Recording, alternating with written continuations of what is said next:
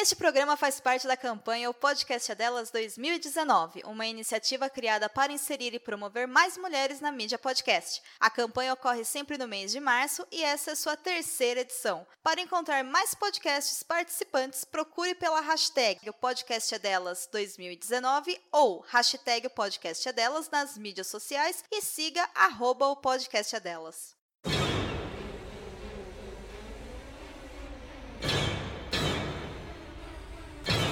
Pense nos heróis dos filmes de aventura dos anos 80. Com certeza você vai se lembrar de Indiana Jones, Luke Skywalker, Rambo, Rock, Daniel San do Karate Kid e outros mais. Agora, tente se lembrar de uma heroína.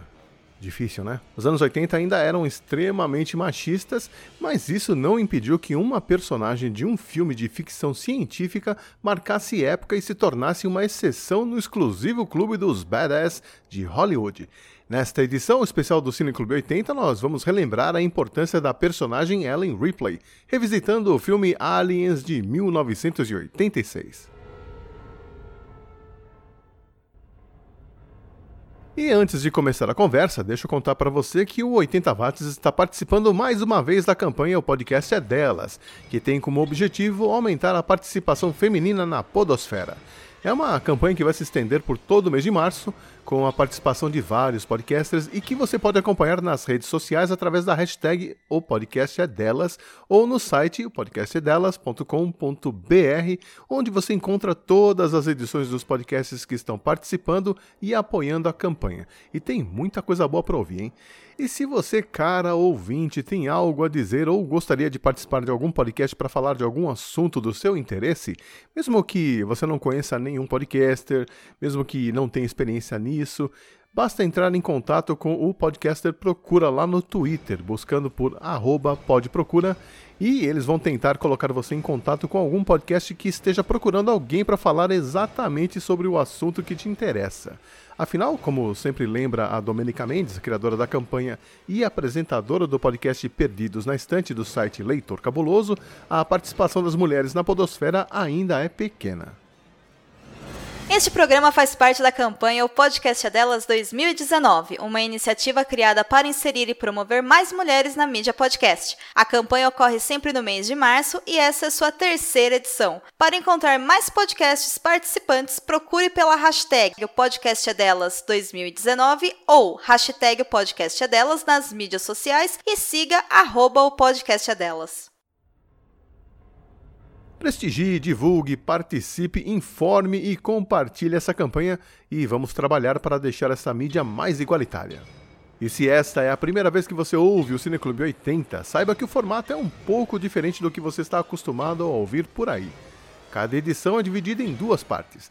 Na primeira, nós vamos falar de forma geral sobre o filme sem trazer nenhum spoiler, e aí eu vou avisar que é hora de pausar o podcast e assistir o filme lá no YouTube ou no Google Play. E depois de assistir o filme, você retoma a audição do podcast e acompanha a segunda parte da conversa para ouvir os comentários sobre os detalhes e curiosidades do filme, além de exercitar a criatividade nos segmentos específicos que eu criei especialmente para este filme.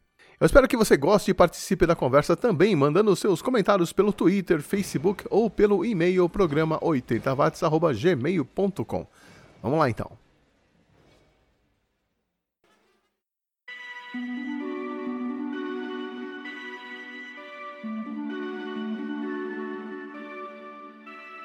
Diga lá, ouvinte oitentista, eu sou o X, estou de volta com mais uma edição do Cine Clube 80, aqui no 80 Watts, a sua família de podcasts especializada na música e cultura dos anos 80. E hoje, hoje nós vamos apreciar um clássico da ficção científica de 1986, Aliens, filme que conta a história de uma das poucas heroínas que a gente viu nas telas de cinema nos anos 80, a Ellen Ripley. E comigo estão aqui duas fãs do filme que nós vamos dissecar hoje. Diretamente de Curitiba, temos a Tamis, co-host do Bolsa Nerd e integrante do Sem Nome Podcast. Tudo bem? Tudo bem, como é que estão? E o podcast continua assim, sem nome? Continua, até onde eu saiba. Não sei se vai mudar, não sei. Tem que falar com o nosso querido host.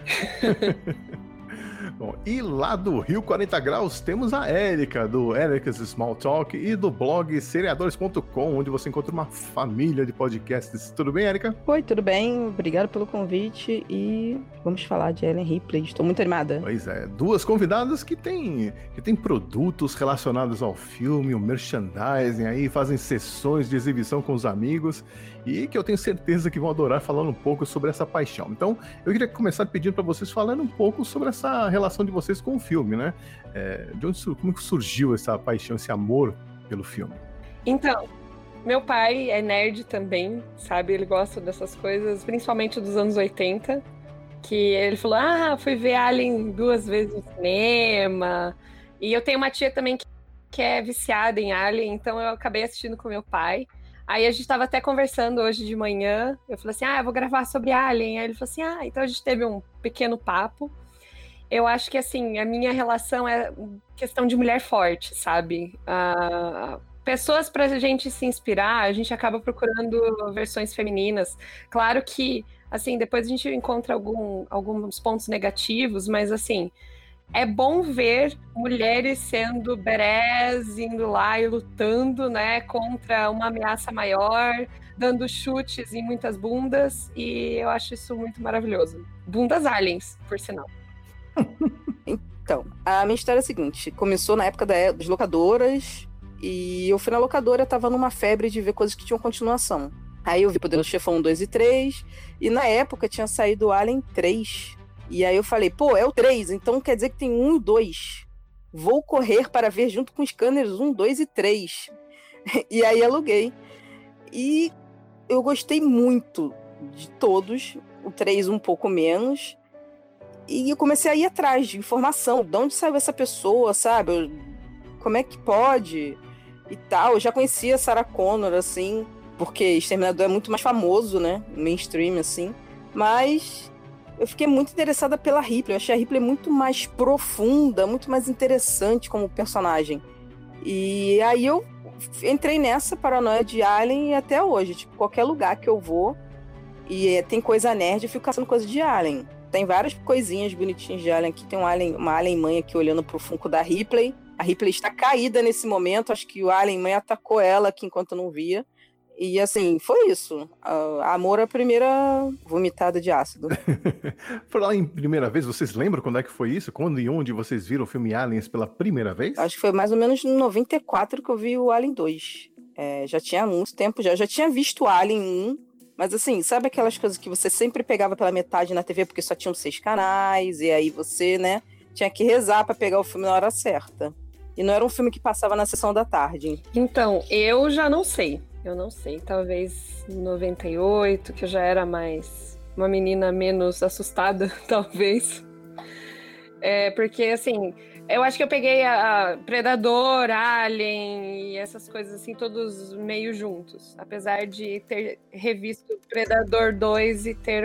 Ai, pai, ai, eu não consigo não ficar brava com meu pai por causa disso. Não, Predador 2 parece Jason em Nova York. Eu, tava, eu fico esperando o Jason aparecer Sim. e chutar um, sabe, um, um, uma, um aparelho de som. Uhum. Porque é muito brega, é muito nada a ver, sabe? É, é tipo o Robocop 3, é um bagulho que não tem explicação para existir. Não mesmo. É. Bom, no meu caso, eu assisti esse filme Aliens, eu acho que foi em janeiro de 87 no Shopping Center Norte, que era onde a gente costumava ir com os amigos assistir filmes, né? Só que na época, Pô, eu adorei o filme, né? Mas eu não tinha percebido. Você viu no ano de lançamento? Eu vi. Sou o tiozinho da, da, da Podosfera, pô. Aliás, eu diria até que eu vi todos esses filmes que você falou, eu vi no cinema também, O Exterminador do Futuro. E, só que na época eu não percebi essa importância da, da personagem, da Ripley, né? Porque para mim o filme mostrava uma questão assim, de, de seres humanos versus alienígenas. E na época eu tava torcendo pelos seres humanos. Eu confesso que hoje em dia, vindo o nível que a humanidade chegou, não sei se eu torceria. Eu acho que eu torceria pelos aliens hoje em dia. Nem, nem sei pra que eu torço. Vocês lembram do que vocês acharam do filme da primeira vez que vocês viram? Foi, o impacto foi pela história? Vocês gostaram da história ou foi o personagem mesmo que chamou a atenção? Foi a história. Eu vou confessar bastante que acho que a história de aliens e humanos lutando sempre encantou, né? E acho que não. Eu era muito nova para dizer uhum. que, ah, enfim. O que eu achei legal é ser uma mulher. estar ali, né, com exemplo, mas Sim. Uh, de luta, né? Mas acho que foi mais a história do que a própria personagem, até porque eu não tinha nem idade para ficar pensando sobre isso. Eu devia ter uns oito anos. Uhum. Comigo, acho que foi o contrário. Eu acho que a personagem me ganhou no primeiro, porque, assim, eu não sei a ordem. Normalmente as pessoas costumam ver o Alien 2 antes de ver o Alien 1. Não sei, tem essa mágica, né? Que acontece.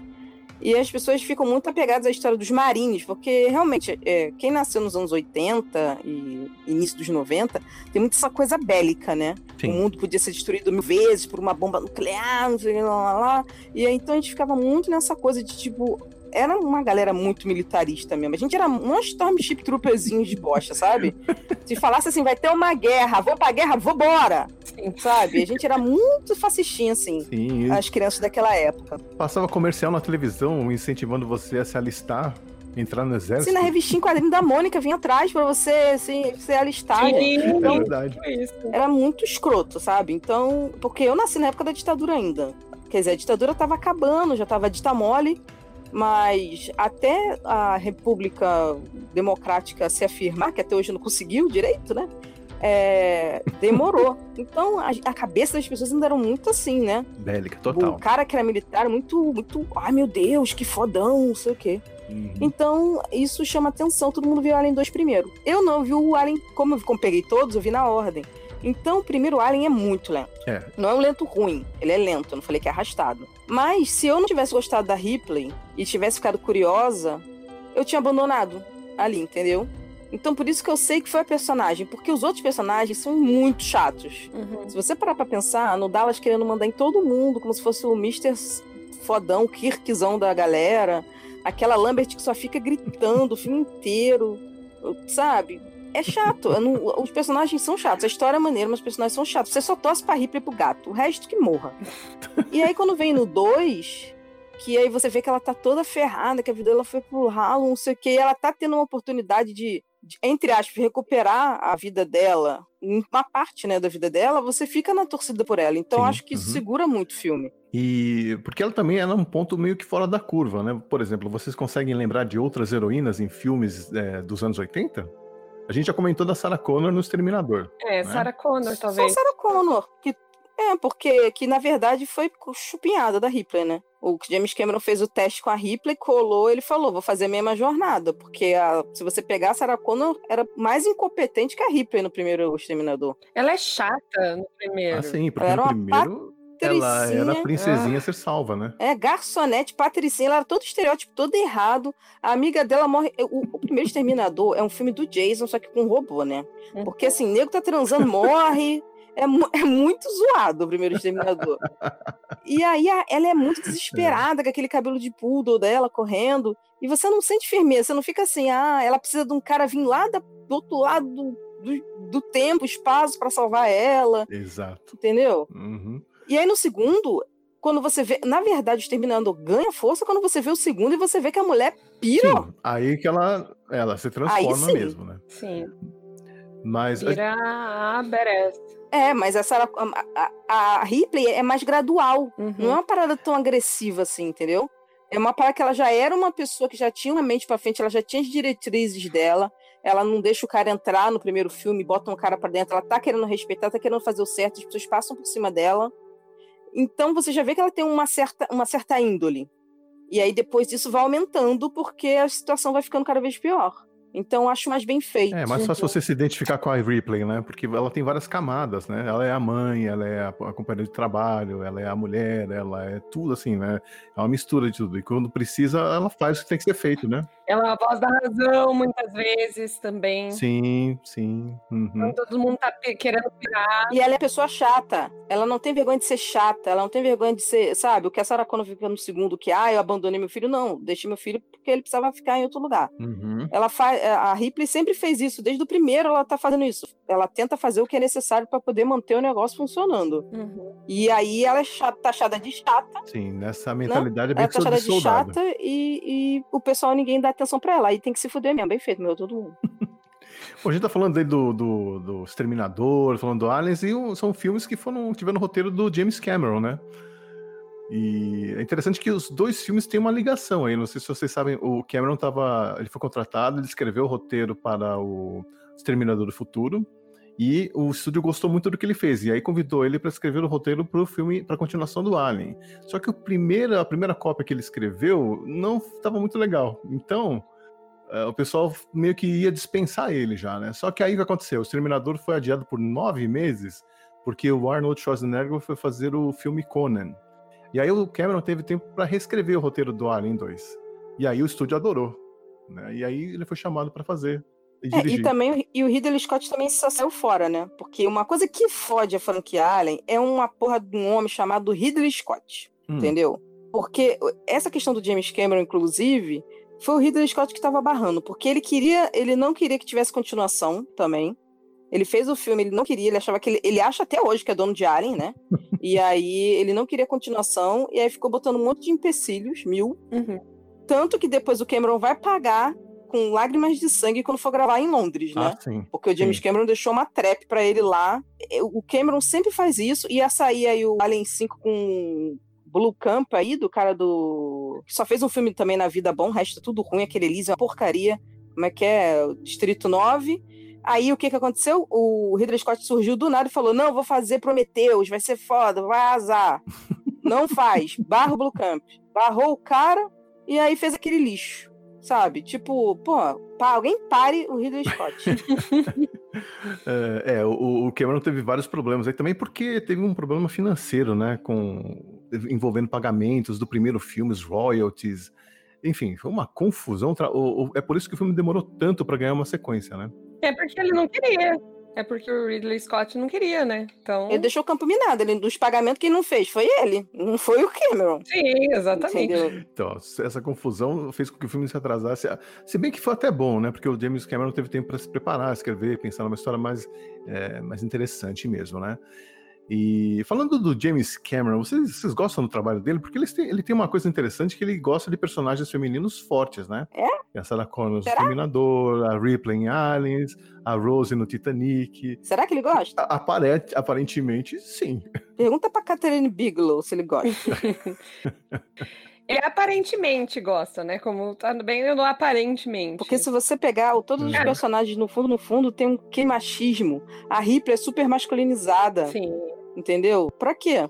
Até a Sarah Connor também, quando ela, ela evolui. A Sarah Connor, ela só vira importante não vira homem. Sim. Entre aspas. Quando ela se monta como um homem, ela vira um, um, um tanque cheio de músculos, bélica e que não liga para maternidade, entre aspas, entendeu? Ela só liga para salvar o salvador da humanidade, porque a Sarah Connor não tem maternidade nenhuma. A Ripley, perto dela, é a mãe do ano. Sim. Né? Então, ele transforma todas as mulheres importantes em versões de um homem de saia, ou melhor, um homem de calça jeans mais apertada, de número menor. É, a Rose é péssima. É a pior personagem, uma das ela acho que consegue ser pior do que a garota lá do Avatar Pocahontas. A Neytiri. Porque, cara. Eu ia falar, tem aquele filme, Pocahontas. esse mesmo. Mas até essa do Pocahontas é menos pior do que essa garota, porque a Rose, ela é uma mimada escrota, ela sabe que vai foder a vida do cara, ela não quer saber, ela quer viver aquela aventura ali no barco. Duvido que se o barco não tivesse batido, explodido, caído lá, eu tô achando que é filme do Michael Bay, né, que explode quando bate no iceberg. É, mas assim, se não tivesse dado merda, ela não ia ficar com o DiCaprio, gente. Ela simplesmente pegar a joia dela e meter o pé. Sabe? Tipo, para com isso. Tipo, dá, tinha espaço na tábua pra pôr ela, as três pessoas, ela é egoísta, entendeu? E é, foi, foi uma ode, a, na verdade, ao James Cameron a aprender a mergulhar e lançar Submarino Novo, Alan, estilo Alan Musk. Tipo, filme. Eu acho Titanic um filme desprezível, assim, pelo amor de Deus. Fita dupla ainda por cima, eu ficava chateada de ter que tocar. Gente, eu nunca assisti até o final seguido, assim. Eu sempre tive que dormir numa parte e aí acordar no outro dia e tentar assistir o resto. Nossa, e na parte que ele vai pintar a mulher e que eles transam no carro. Ah, não. E agora que descobriram que o carro que a mulher botou a mão até Sim, hoje não foi lavado. Continua. Tipo, que importância, né? Olha, Titanic realmente muito relevante. O James Cameron é bom para fazer dinheiro. Ele é assertivo. Ele é o Michael Bay que deu certo. Ele é o cara que consegue fazer um filme de ação muito foda, mas que tem um roteiro minimamente bom, e que você e cria personagens cativantes. O Michael Bay não, ele cria um filme que você tá pouco se fudendo pra todo mundo, mas é legal que vai explodir tudo e é isso aí.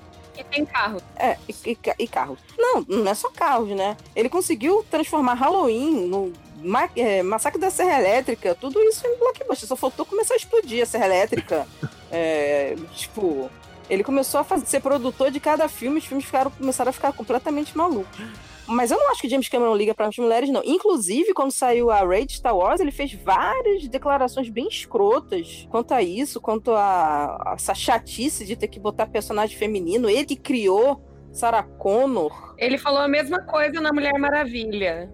Que ela não foi bem Na Mulher Maravilha ele falou que é, ele sabia o que era fazer um personagem é. feminino. Não é, ela, não uma falou... mulher, a Pat Jenkins. Típico macho esquerdopata, né? Tipo assim, vou te explicar feminismo, mulher. Senta aí. Mas essa questão que vocês falaram do dinheiro realmente é verdade, porque o Alien, o primeiro filme da série, é, rendeu 105 milhões e a sequência rendeu 131 milhões um pouquinho a mais. Só que quem se deu bem nessa história foi a Sigourney Weaver, né? Porque pra fazer o primeiro Alien, ela ganhou 35 mil dólares. 10 real. E pra fazer o segundo Aliens, 1 milhão. É, porque no primeiro ela nem era a principal, né? 4 milhões pra fazer o Aliens 3 e no Ressurreição 11 milhões.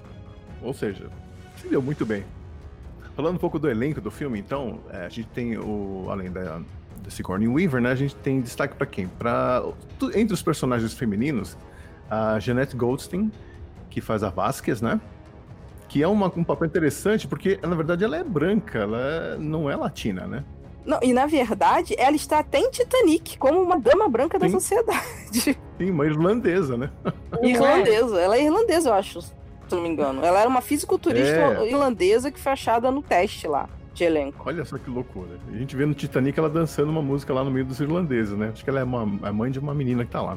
É, no filme também temos a Carrie Ann, que é a Newt, que foi o único papel da vida dela, né, no cinema. Ela, se, ela virou professora. Sim, e eu sempre achei que essa menina era a garota do Poltergeist. Nossa, essa menina do Poltergeist, todo mundo já falaram e confundiram ela com a Drew Barrymore. Já. É alguém parecido, tem uma cara assim, parecida. Assim, tem várias confusões com essa menina. É porque todas as crianças eram iguais, eram, eram meninas loirinhas, era só isso que tinha, não tinha outro tipo de, de, de Porque as pessoas só amam meninas loirinhas.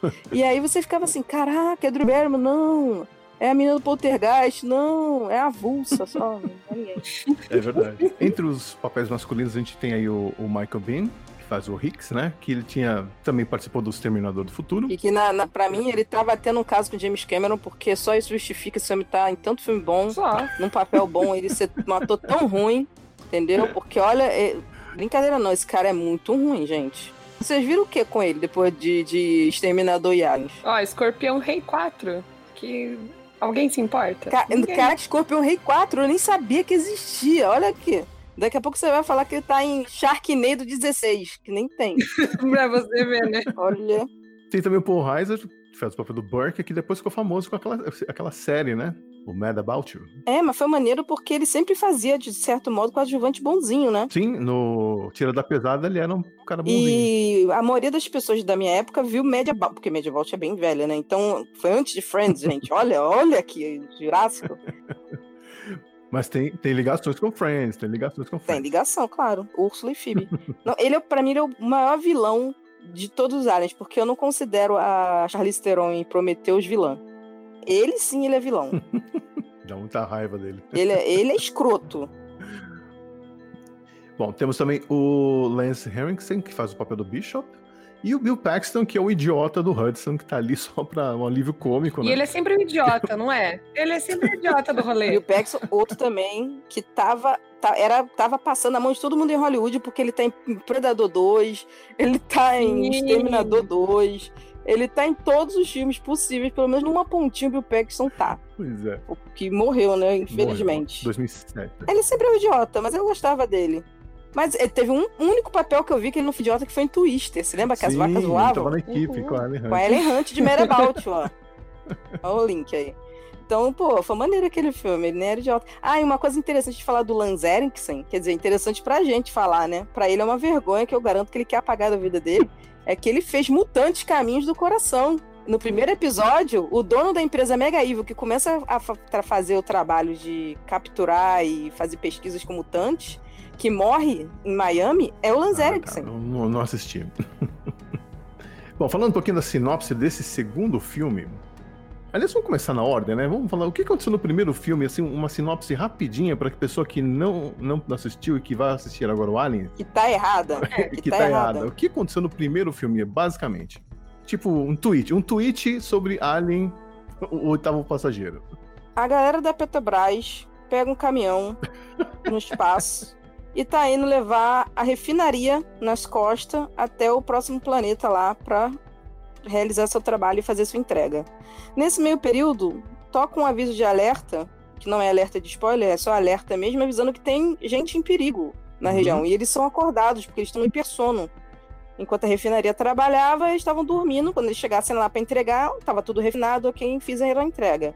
Uhum. Não funcionou bem assim. Eles foram para esse local porque teve um sinal. A Ripley era contra. Mas era a política da empresa, né? Mas aí o capitão, dando uma de Kirk, desce ele mesmo com o segundo em comando e a terceira em comando e vai lá ver o que, está acontecendo. Dá uma merda, o segundo em comando é atacado por um outro um ser que você não consegue descobrir o que é. Uhum. E aí começa toda uma confusão, porque você tá matando esse cara. E eles tentam cortar e sangrar ácido.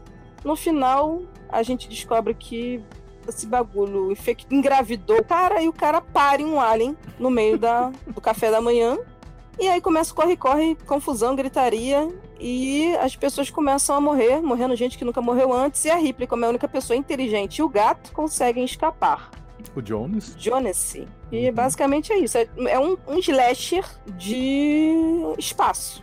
E ela ejeta o alien no espaço. Ela ejeta o alien no espaço e, e o importante no final, ela, eles, ela volta a entrar no estado de animação suspensa e aí eles ficam derivando ela volta com o né? gato. É, no mesmo, na mesma cápsula e com espera gato. que a galera resgate. Que é onde começa o segundo filme. Basicamente, corre, corre, aliens andando onde não deveriam andar e pronto. é isso. E aí começa o segundo filme, quando ela é resgatada. Vamos falar um pouquinho da produção desse filme, que, como vocês já comentaram, que foi confusa lá, aconteceu lá na Inglaterra, e teve um problema porque o, o, sindicato local lá exigia que apenas os empregados que fossem sindicalizados trabalhassem no estúdio. E a maioria deles não estava nem aí com o James Cameron, ele é desconhecido, né? E tiveram vários pega-pavos ali, né? Americano, né? ainda tinha essa barra da xenofobia, porque uhum. o Scott é inglês. E eles ficaram com raiva do Cameron, como se assim, o, o que ele deixou armado. Você vê isso no documentário, tipo assim, uma trap do cara, como se ele não queria que acontecesse. Aí, quando aconteceu, o pessoal ficou. Tra... Porque pegaram a mesma produção do primeiro filme.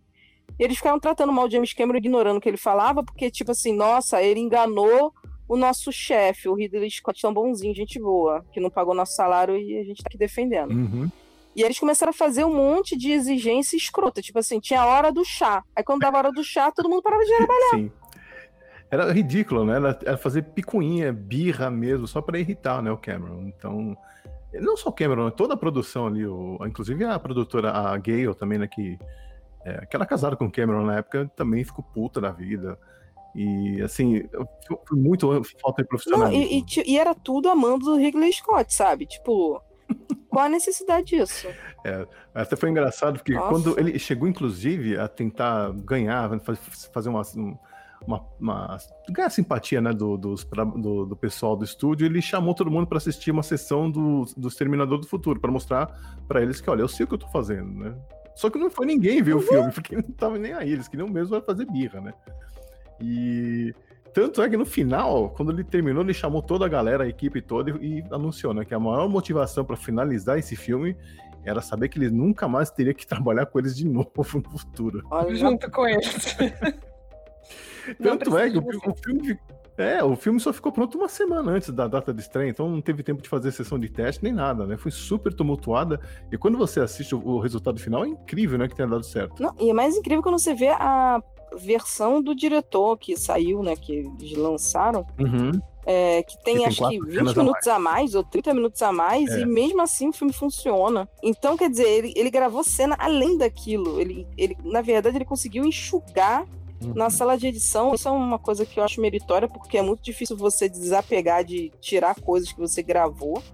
E ele tirou realmente o excesso, não faz diferença uhum. isso que a gente vê na, na parte tendida. É interessante ver, porque você vê a vida das pessoas uhum. antes. Uhum. Tem uma cena que eu achei que foi totalmente necessária ser cortada, porque ela era bem curta, era bem importante para Ripley. Mas assim, a maior parte do que ele cortou eu achei justíssimo e assim, mostrou que ele trabalhou mesmo, entendeu? Agora, ele ficava ralando Ele lá. queria mesmo, né? Sim, porque ele queria se provar, né? Era um filme que era um filme Sim. grande. Ele não tinha feito filme grande com dinheiro de pro- produção. Então, com esse filme, ele conseguiu fazer o Exterminador 2. Uhum. É, dependia Piranhas 4, o Exterminador 1 e esse filme. Temos que fazer acontecer. Uhum. E vem cá, vou falar uma coisa pra vocês. É uma coisa que me chamou a atenção, na verdade, recentemente, não na época, né? Porque na época os homens adoravam o filme Aliens. E ninguém comentava o fato de que a Ripley, né, uma mulher, que ela é a heroína do filme. Isso passou meio que batido. Em 86, isso é uma coisa inédita. No, no primeiro filme, eles não. Por que, que a capa do filme é o ovo? O pôster do filme é o ovo. Hum. O você vê para o que Alien, nenhum pôster tem a Ripley. Sim. Em qualquer filme de Uhum. ação, quem é a capa do filme? É o main lead. Entendeu? É o Tom Cruise, é o Nicolas Cage, que seja. Sim. Ele vai estar com a careta dele lá aparecendo. Sim.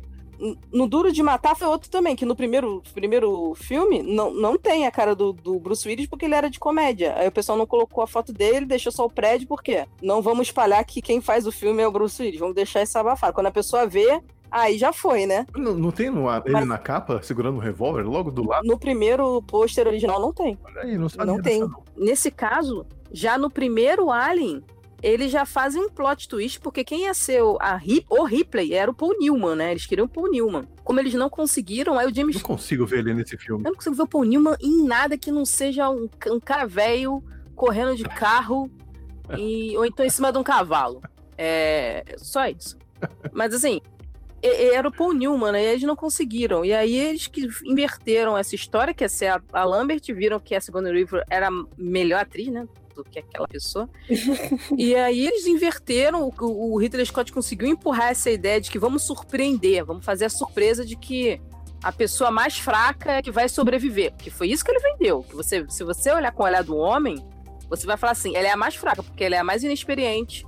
Ela só é piloto, ela não é engenheira, não é porra nenhuma, não é chefe, ela não tá no cargo de comando. Não sabe atirar. Então, tipo, é é a mais frágil e um gato vão sobreviver. Então era um plot twist. Tanto que até metade do filme tá todo mundo lá.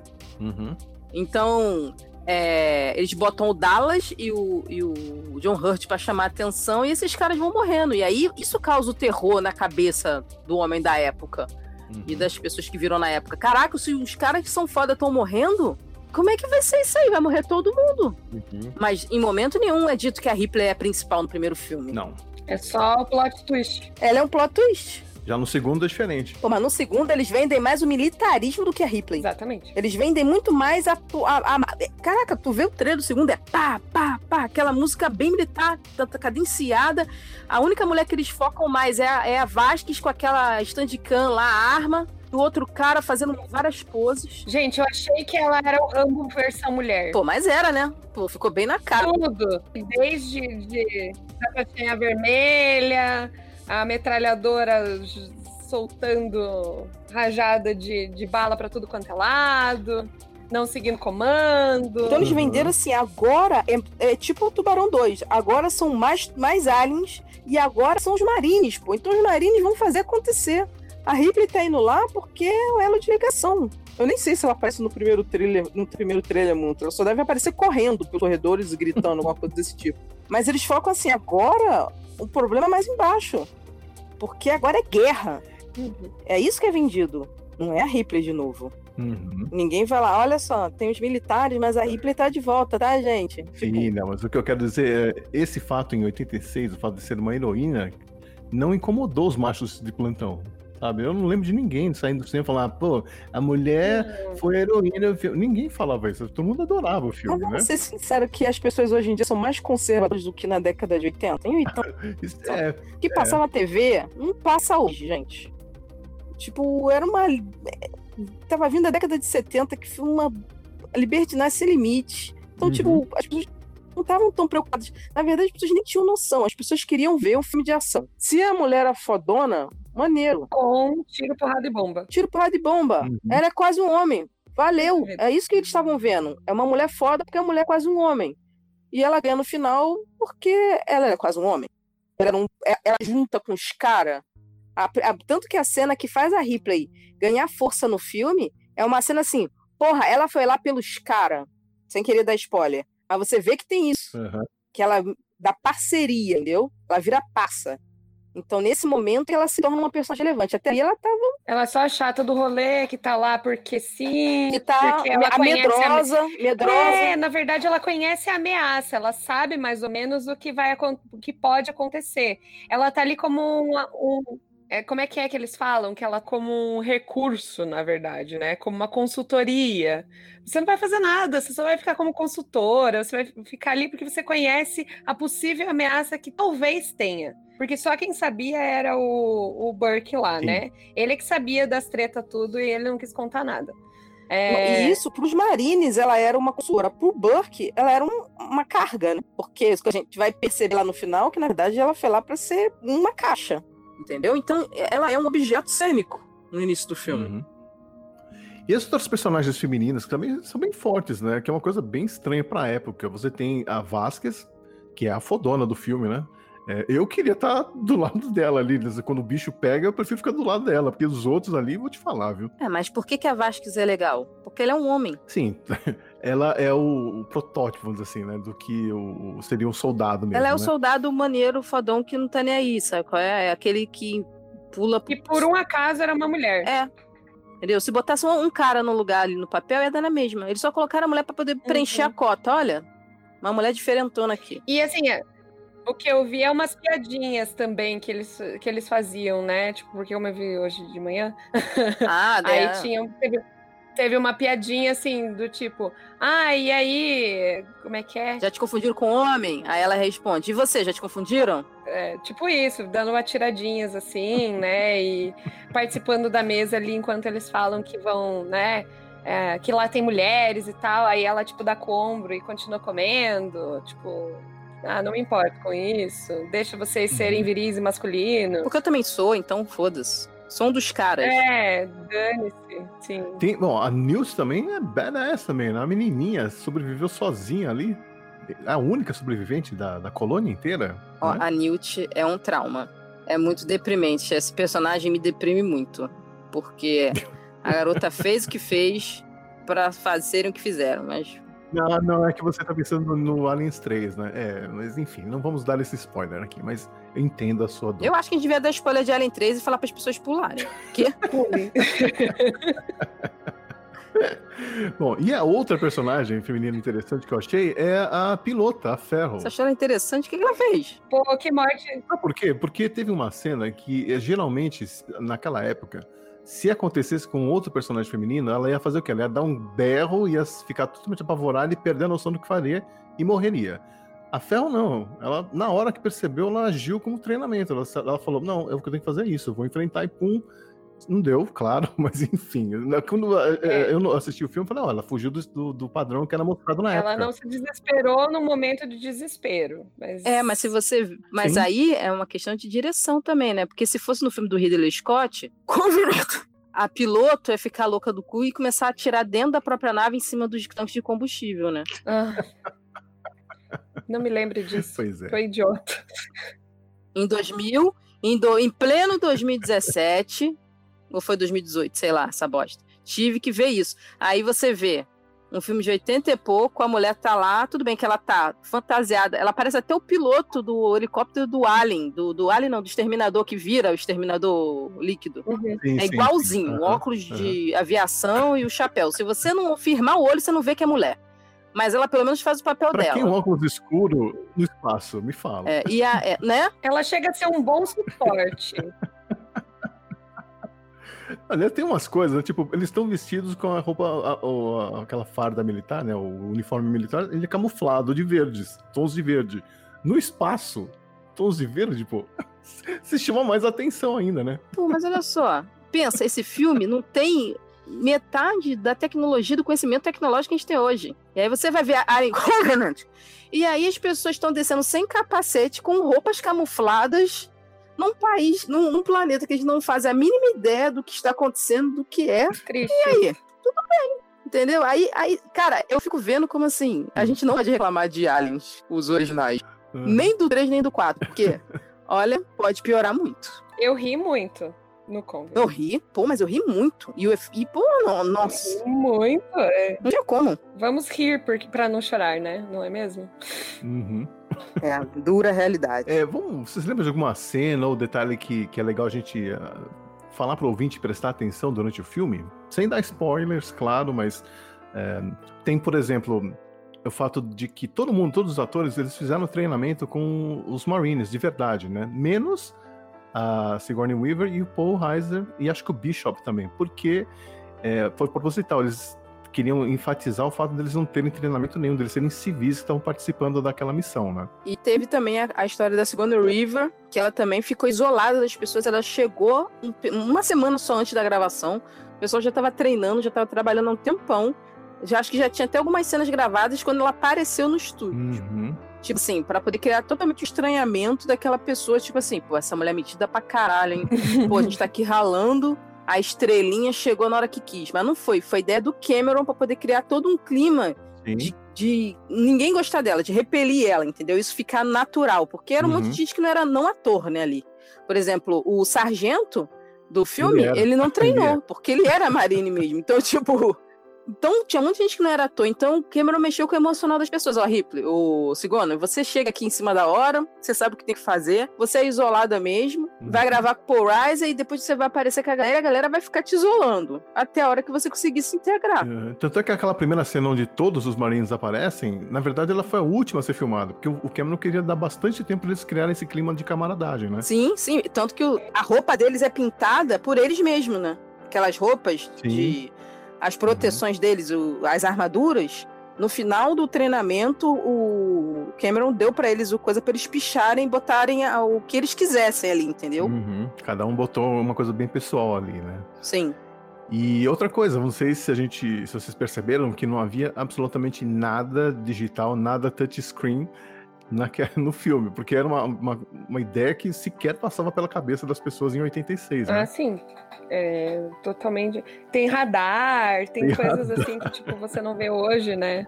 Sim. Tecnologia. Mas não é, não é, porque a contenção de despesa, porque isso tudo já tinha. Só você ver Prometeu, já tinha isso tudo. Entendeu? Eles só não usaram de zoa. É interessante ver isso, né? Porque naquela época tinha que ser tudo na raça, né? Tudo com uso de fios, cabos, é, fantoches, truques de câmera.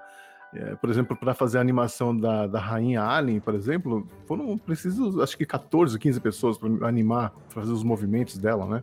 Não, e, quando era a, a, o, o, a Rainha Alien verdadeira de 4 metros de altura, era um guindaste para segurar o corpo. Nossa, então assim, e, e isso você vê que realmente que a ilusão do cinema é incrível, né? Que você não percebe nada disso, né? E outra coisa, a gente, ó, estamos falando do spoiler do filme já. É verdade. Não, que tem uma rainha alien, todo mundo vai saber. Tá, então eu vou falar da cena da Rainha Alien, porque tem uma parada muito louca ali que, eu, que toda vez eu vejo o filme e eu fico procurando isso e eu fico assim, gente, não é. Não é. Não pode ser. Eu tô muito cega, eu não sei, eu, eu tô muito, muito crente, assim, das coisas. Porque não é possível que isso é feito desse jeito. Eu não acredito. Aí mostra no make-off que foi feito desse jeito, eu vejo o filme e falo assim, gente, tá errado. Depois eu vou falar o que é. A gente pode falar também daquele outro lance de, do, do, dos aliens. Eles chamam de facehuggers, é, né? Face hugger. Assim, um, o primeiro estágio do, da vida dos aliens, que eles se arrastam pelo chão e grudam no. Ah, que eles corpo, grudam, né? né? Grudam. Parece um polvo. Isso.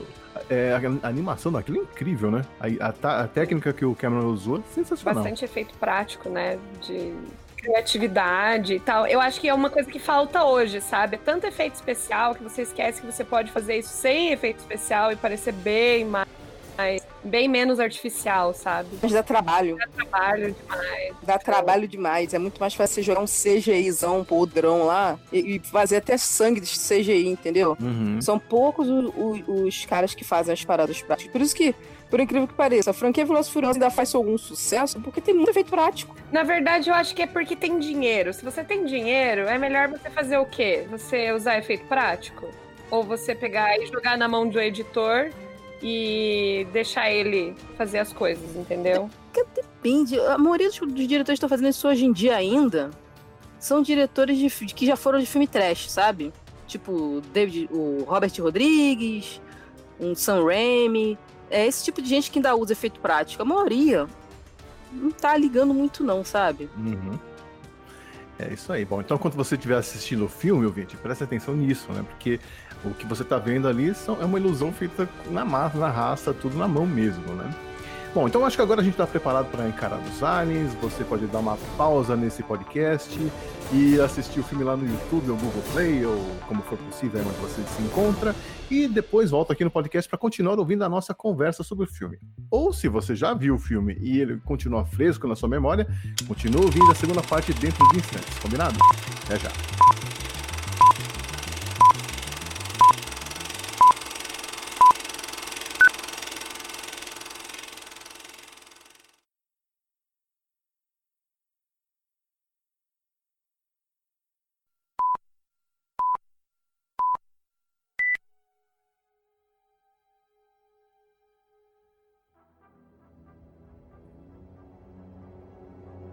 Estamos de volta para continuar nosso papo sobre o filme Aliens, o Resgate de 1986. É, e aí, pessoal, o, o filme continua bom ou, ou, tem algumas coisas aí que ficaram datadas? Olha, datado tá Alien Covenant Prometheus. Você tem um problema com esse filme, né? Eu tenho problema com os dois filmes. Um, um, o primeiro filme te diz uma coisa e o segundo simplesmente esquece que teve um filme anterior. Então fica difícil, né? Mas vem cá, vocês eh, viram alguma coisa nesse filme que vocês na hora pensaram, gente, olha o que, que eles achavam que o futuro seria em 2100 e cacetada? Ah, o fato de, de, de, ter tudo radar. É, então, radar. Ter tudo radar, não ter, tipo, algo que ligasse eles mais à tecnologia que não seja bélica, entendeu? Porque ali tava, é, é muito bélico. Uhum. Tudo. Eu acho que até a tecnologia bélica deles ficou muito boa. Eu acho que até hoje é passável. Se você fizesse um remake ficou, não, usando ficou. aquela te... mesmo formato, só, só dando uma, uma aprimorada ali naqueles designs, eu acho que passava. Porque aquele negócio da Standcam. Talvez uma mira laser. Sim, você ia botar umas coisinhas a mais, uma aprimorada.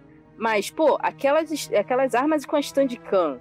Pô, aquilo ali nunca ninguém nunca vi isso em qualquer outro filme. Uhum. E é uma parada que é super básica, que qualquer exército pensaria. O meu cara pesa uhum. 60 quilos, ele precisa carregar uma metralhadora. Eu não posso, não tenho onde arrumar caras de 1,90m e 80 quilos sempre. Uhum. Então uma pessoa pequena tem que carregar essa arma. O jeito mais fácil? Um estabilizador. Uhum. Isso é incrível. A pessoa não perde a mira. Ela atira com a metralhadora e não perde a mira, porque tem um estabilizador. É uma coisa genial. Sim. Sabe? A, a, a, o carro deles, que foi pego de um, daqueles carrinhos de mala de antigamente, sabe? Que era um carro bem baixinho. Na Pet Plus você vê. Que é um carro bem baixinho, que parece uma espaçonave assim, que ele não tem nada. Não tem cabine, não tem nada. Ele é todo lisinho, você bota as malas ali. Eles pegaram esse carro e transformaram naquele carro que leva os marines para a ação, né? Uhum. Mas continua quatro rodas. não, ele não é quatro rodas. Eu acho que ele é tipo seis rodas. É, algo assim. A gente sempre sonha no futuro com carros voadores, coisas assim, né? Então mas só que eles estão trabalhando no campo, né? Eu acho que eles não acreditavam muito nisso. Ali não precisava voar. A gente tem que pensar, a gente tem que pensar também nisso, tipo assim, aquele carro pod poderia ser um carro voador, poderia, mas a missão que eles estavam fazendo, eles precisavam disso, era um lugar terraplanado. Então vamos usar o que a gente tem de para andar na Terra. Não é, um, não é ilógico. É, uhum. é, isso é uma coisa legal. É para mim pior do que ficar datado são os erros de de coisas fora de lógica. Por exemplo, o cara tá fumando, o Charlton Heston está fumando dentro da cabine da porcaria do foguete do planeta dos macacos.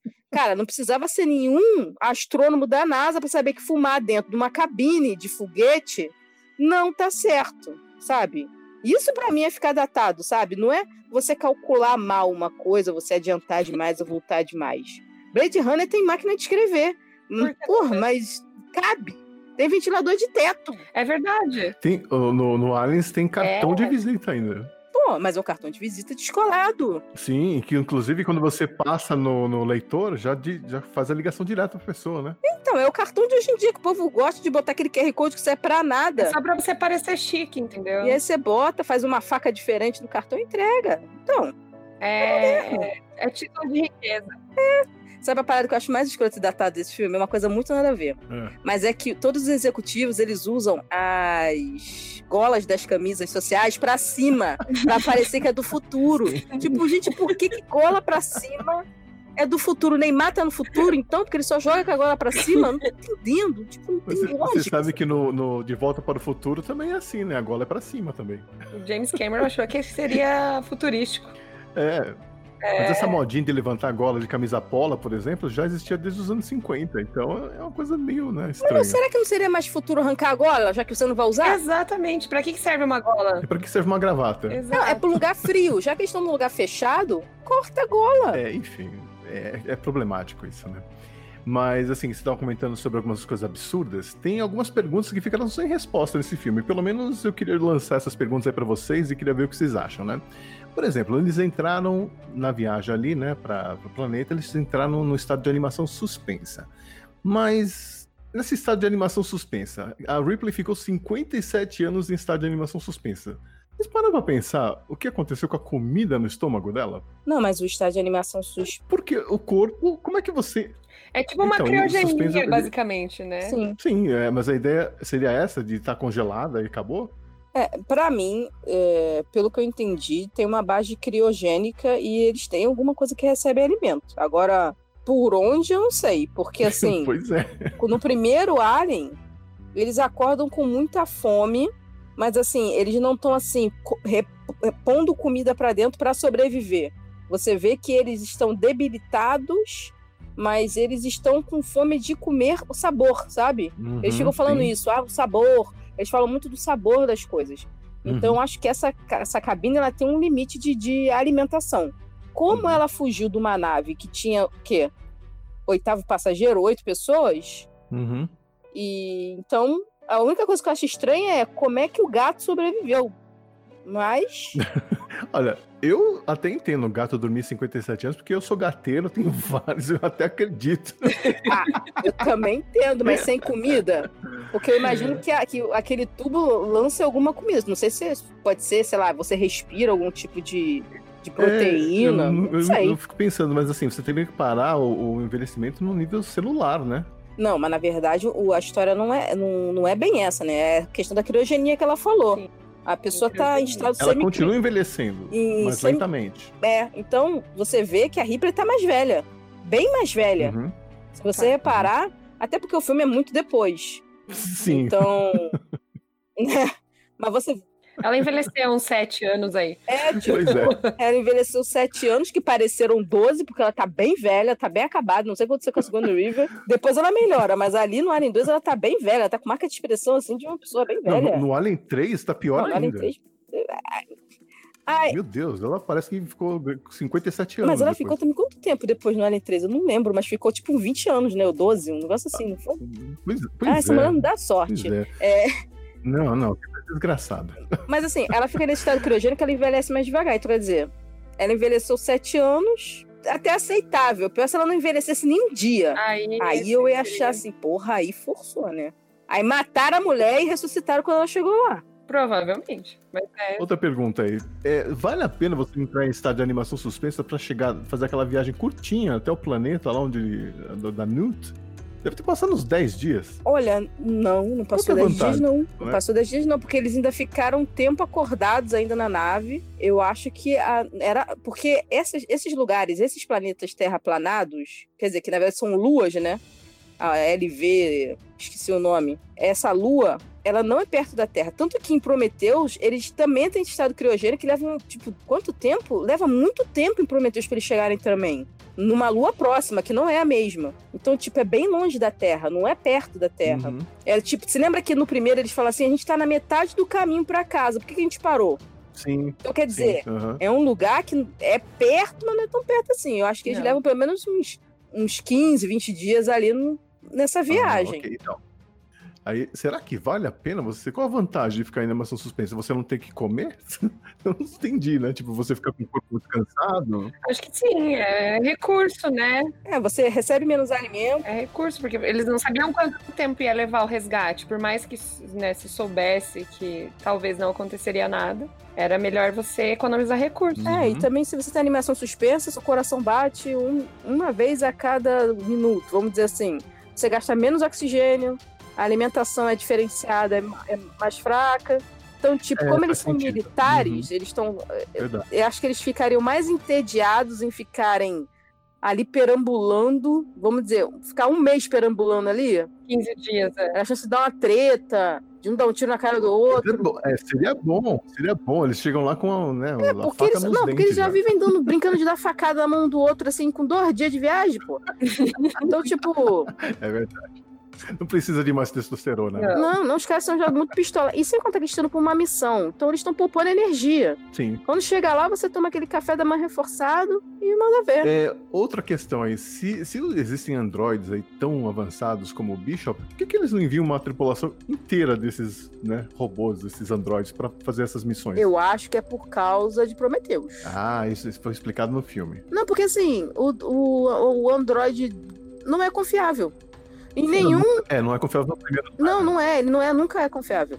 Era programação, não era? Não, mas é, eles já deram, por exemplo, nesse filme, inclusive, ela fica com medo do Android, né? E fala assim: por que, que ele tá aqui?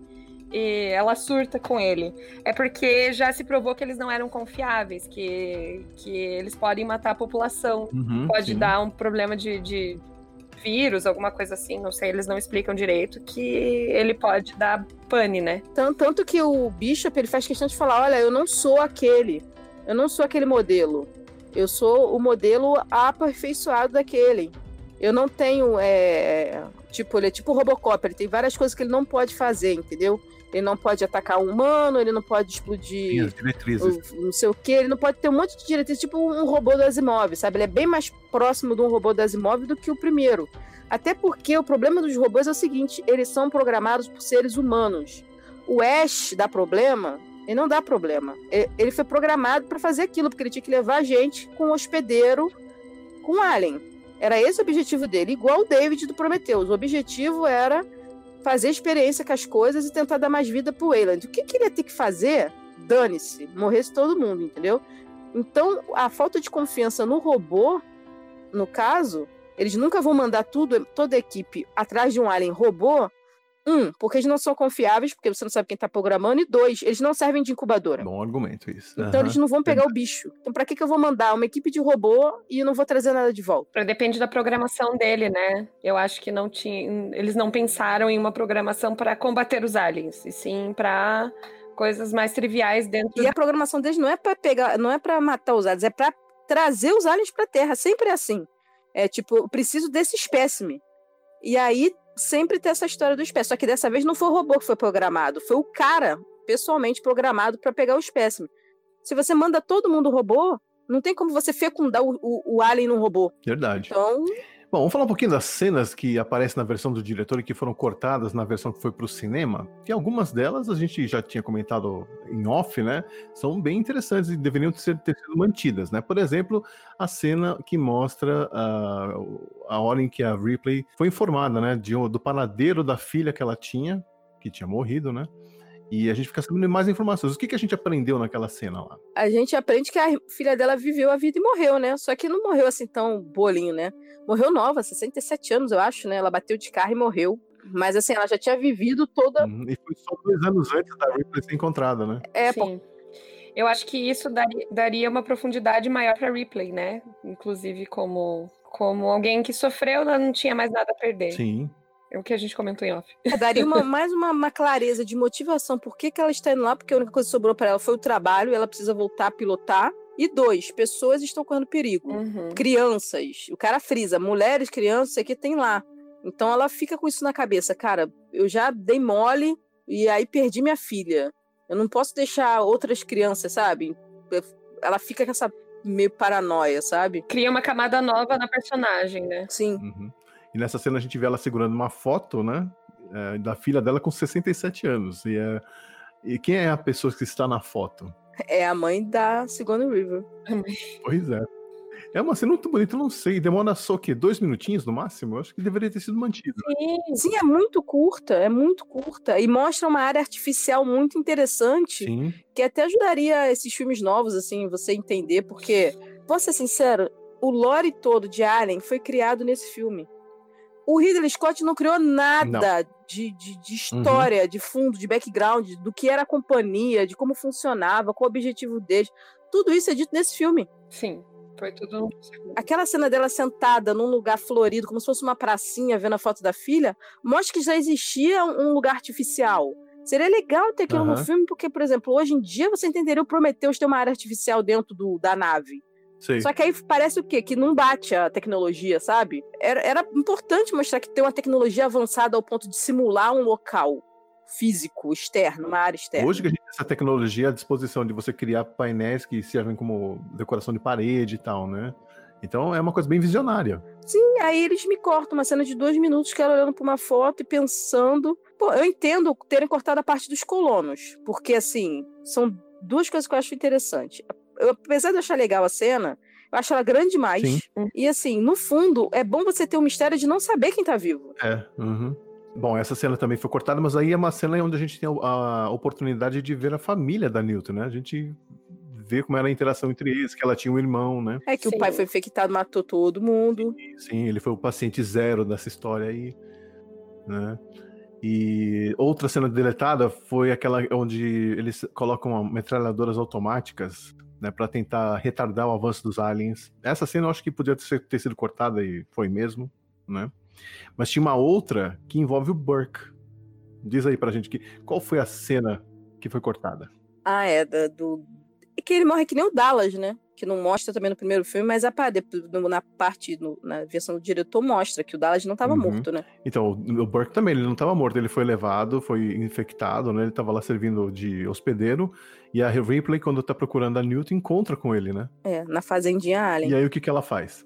Então, ela, ele pede pra ela matá-lo, e ela não quer matar, e ela dá uma granada pra ele, na mão dele, e continua procurando a Newton. É, eu acho que essa cena foi cortada por um motivo. Porque no, no primeiro filme, se você pegar o Dallas, que tá o Dallas e tá o cara que sumiu junto com o gato, o cara do bonezinho. Eles dois estão presos lá. Ela vai e atira com lança-chama e mata eles. Porque eles, ele tá pedindo pra morrer. Esse cara é o filho da puta. Tipo, ela não tinha que ter dado nada pra Hum. ele falar assim, meu amigo, se vira aí. Só que aí eu acho que eles cortaram, tipo assim, ah, a gente não pode deixar a nossa protagonista, né, ser tão assim. Aí Abandonar as pessoas, tem- ela não pode ser vingativa, ela não pode usar de, de má fé com os outros, porque ela tá lá pra salvar todo mundo. Se fosse o Arnold Schwarzenegger que, tipo, fizesse isso, falasse hasta lá vista, baby, e deixasse o cara lá pra se ferrar, beleza. Mas como é uma protagonista mulher, ela tem que ser mais sensível. Então, o máximo da maldade que ela chegou foi dar uma granada na mão do cara pro cara arrancar, se virar sozinho, entendeu? Mas eles cortaram porque acho que ficou fraco também, porque perde impacto. Se- seria impactante ela passar por ele e falar: meu amigo, seu sonho se tornou realidade, curte aí, Uhum. tchau. Você não queria isso? Até porque ele tinha acabado de tentar matar elas. Não é tipo assim, ele tava tentando usar ela de hospedeiro e aí não rolou. É, é tipo assim, ele precisava disso e ele tinha acabado de tentar embutir os aliens nelas ali. Uhum. E por isso que a Newt sumiu. Então, tipo, tinha toda a razão a segunda virar pra ele e falar: Ah, é? Então, cria seu filhote aí e tenta entrar na nave. Vai que você dá sorte, chega no- na Terra Tempo. Você não queria dinheiro? Você não queria fazer tudo isso por dinheiro? Então aí, ó, que é teu tava guardado. Pois é. Mas então, a gente vem comentando aí alguns pontos relacionados com a questão do gênero desde o começo da nossa conversa, né? Eu vou levantar uns tópicos aqui, eu queria que vocês dessem as o- suas opiniões, tá? A questão dos personagens que são chamados pelo sobrenome, não pelo nome. Então a Ripley não é ela. É questão. São militares, né? Sim. Você acha que isso não tira, tira o foco na questão de gênero do personagem? Não, tem essa questão, mas eu acho que não foi bem é, é esse o objetivo. Eles, eles são uma equipe tentando fazer o resgate, é isso, pronto. É, entendeu? E- e- e- o pessoal que se trata pelo sobrenome principal, que é a equipe, ele já tem o elo deles de ligação. Não importa o nome, sobrenome, eles se gostam e são aquela equipe unida. A Ripley era da Marinha. Eu, eu entendo que era tipo uma marinha mercante, né? Na, na minha cabeça, porque ela é tenente. Ripley não vai ser tenente do nada, né? Então, meio que também ela leva esse nome Ripley. E o outro cara é o cara da companhia, por respeito, você chama o cara que é autoridade pelo sobrenome. Então, não, não vejo problema. Mas a Ripley chega a ser chamada de Ellen em algum momento do filme, assim. No- no- acho que mais pro início do filme, quando ela é apresentada, ela é chamada de Ellen, porque ela tá, tá descomissionada, né? Ela tá sem. Ela tá como civil ali na. no- Civil. E aí eu acho que o pior a todo mundo lá, aquele homem que sempre faz o Ele namoradinho chega a chamar ela de, de Ellen. Isso, chama ela de Ellen. Só ele. O resto todo mundo chama ela de Ripley. Tá, outra questão. É, existe zero, zero nível de tensão sexual no filme. Eu acho, eu acho escrotíssimo esse, esse negócio de tentar forçar essa relação com Higgs. É Higgs. Uhum. Eu acho, caraca, porque o Michael Bean é tão broxol. Tipo assim, cara, nenhum, nem a Sarah Connor, nem a Ripley andam a bola pra ele. Só a Sarah Connor garçonete desesperada com medo de morrer mesmo. E Sabe? Tipo, vou morrer amanhã, preciso, vou dar pra esse cara porque eu tô uhum. desesperada, vou morrer amanhã. Porque se eu não tivesse um robô assassino no meu encalço, eu ia olhar a pessoa e me falar: sai daqui, seu mendigo. Tchau, querido. O cara todo mal, mal vestido, todo zoado. Tipo, aquele cara, ele é muito. Gente, era mais fácil a Ripley ficar com um robô. Ela tinha mais química com um robô do que aquele cara. Mas aí, né? Mas porque ele botou a, a, a personagem tão masculinizada que ela tinha que diferenciar da Vasquez. Então, tipo, ela, ó, apesar dela estar tá é. masculina, ela gosta de homem, tá, gente? Vou esclarecer aqui. Uhum. É, bom, é, outra questão, não tem um vestiário para mulher e para homem. Todo mundo tá ali no mesmo ambiente, mesmo espaço, trocando de roupa, todo mundo junto. Ah, mas isso é startup, Sim. normal.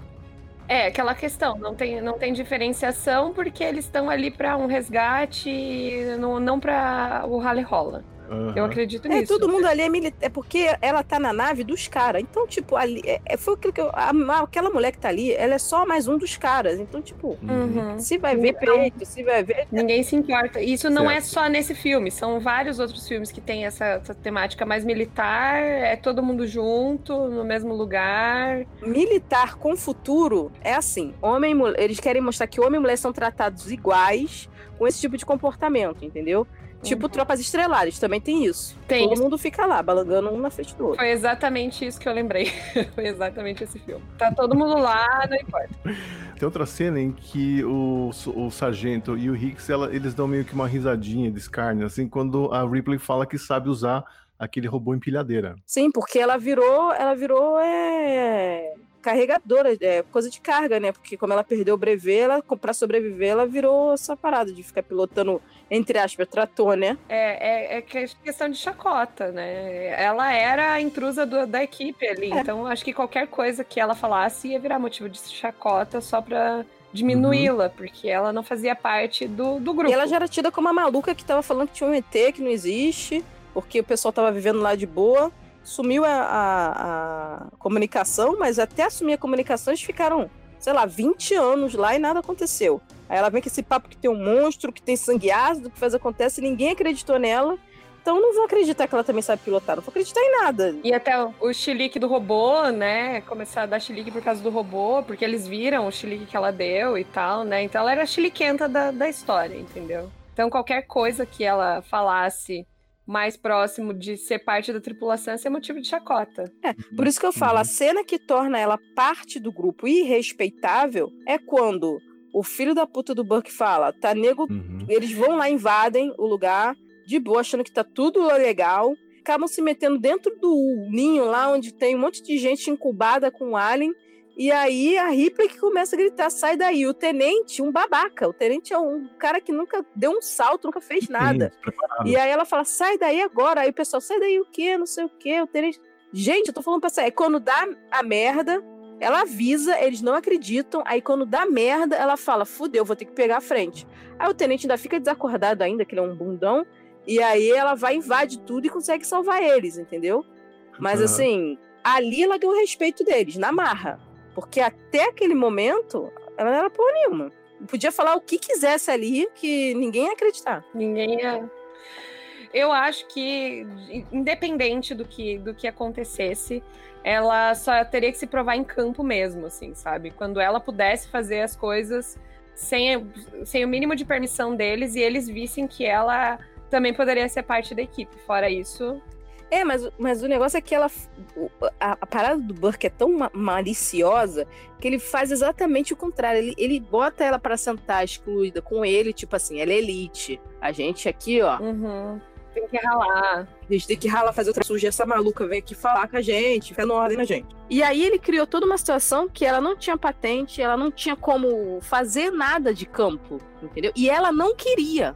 E, e, e a proposta que ele fez para ela foi assim: você, a, a gente vai lá, mas você não precisa fazer nada. Então ele apostou na, na inércia dela. Só que a Ripley, ela não consegue ficar inerte, entendeu? E vem cá, gente, qual a cena favorita de vocês? Então, eu gosto da sequência final. Da Replay indo lá e resgatando tudo, né? Resgatando a menina, conseguindo colocar ela pra dentro, tendo que lutar contra a rainha, com o trabalho que antes era dela, que era com a empilhadeira e tal, segurando e. Aquela cena é maravilhosa. Tipo, ela faz tudo sozinha, não precisa de ninguém. Sabe? E aquela cena tem maquete. Aham. Uhum. Aquilo ali são bonecos do tamanho, sei lá, de um. um pouquinho mais alto que um Funko Pop. Eles gravando aquilo. Tipo, eu toda vez que eu olho, eu não consigo ver que aquilo é maquete. Perfeito. É muito bem feito. Na verdade, tinha, para ajudar no movimento do, da empilhadeira, tinha um homem dentro da armadura. Da parte de trás. E pra ajudar a se locomover, isso, se locomover com cabos. Não dá pra ver. Não. Mas assim, é, imagina, você tem que coordenar a movimentação de todo mundo, né? É muito incrível. Não, mas o pior, é, o, o mais incrível é essa questão das, das miniaturas. Era, das miniaturas brigando, tipo. Tipo Fura de Titãs antigo, sabe? Que era. mexe aqui a, a miniaturinha um pouquinho pra cá, outra pra cá, e não sei o quê. Uhum. E quando você mixa com aquilo tudo, stop o stop motion, você não consegue ver aonde que é stop motion e aonde é realmente um, uma coisa real, num tamanho real, sabe? Uhum, Só no é finalzinho, quando, quando de novo o alien é jogado no espaço, você consegue notar que quando ele tomba, quando a máquina tomba para dentro do buraco, você hum. nota que é um movimento muito duro de boneco, sabe? Mas ah. fora isso, em momento nenhum você consegue notar que aquilo ali é Não. é um são bonequinhos de maquete. Não, é uma cena incrível, eu é, acho. Essa cena é incrível porque é uma coisa meio Cavaleiros do Zodíaco, sabe? Aquela armadura poderosa que você bota pra ganhar superpoderes. Eu achei muito massa. Power Rangers, né? É. Bom, falando um pouquinho sobre o Alien mesmo nesse filme, né? O que, que a gente aprendeu? Eles chamam de xenomorfo, né? É, mas é xenomorfo mesmo. No primeiro filme a gente não sabia muita coisa, né? É, a gente não sabia muita coisa no primeiro filme. Nesse segundo filme a gente aprendeu várias coisas. É o que eu tô né? falando, o Ridley Scott fica aí cagando regra de que ele é o dono de Alien, mas todo o lore de Alien é do James Cameron. Por isso que agora ele tenta fazer continuação e faz tudo errado, não sabe o que tá fazendo.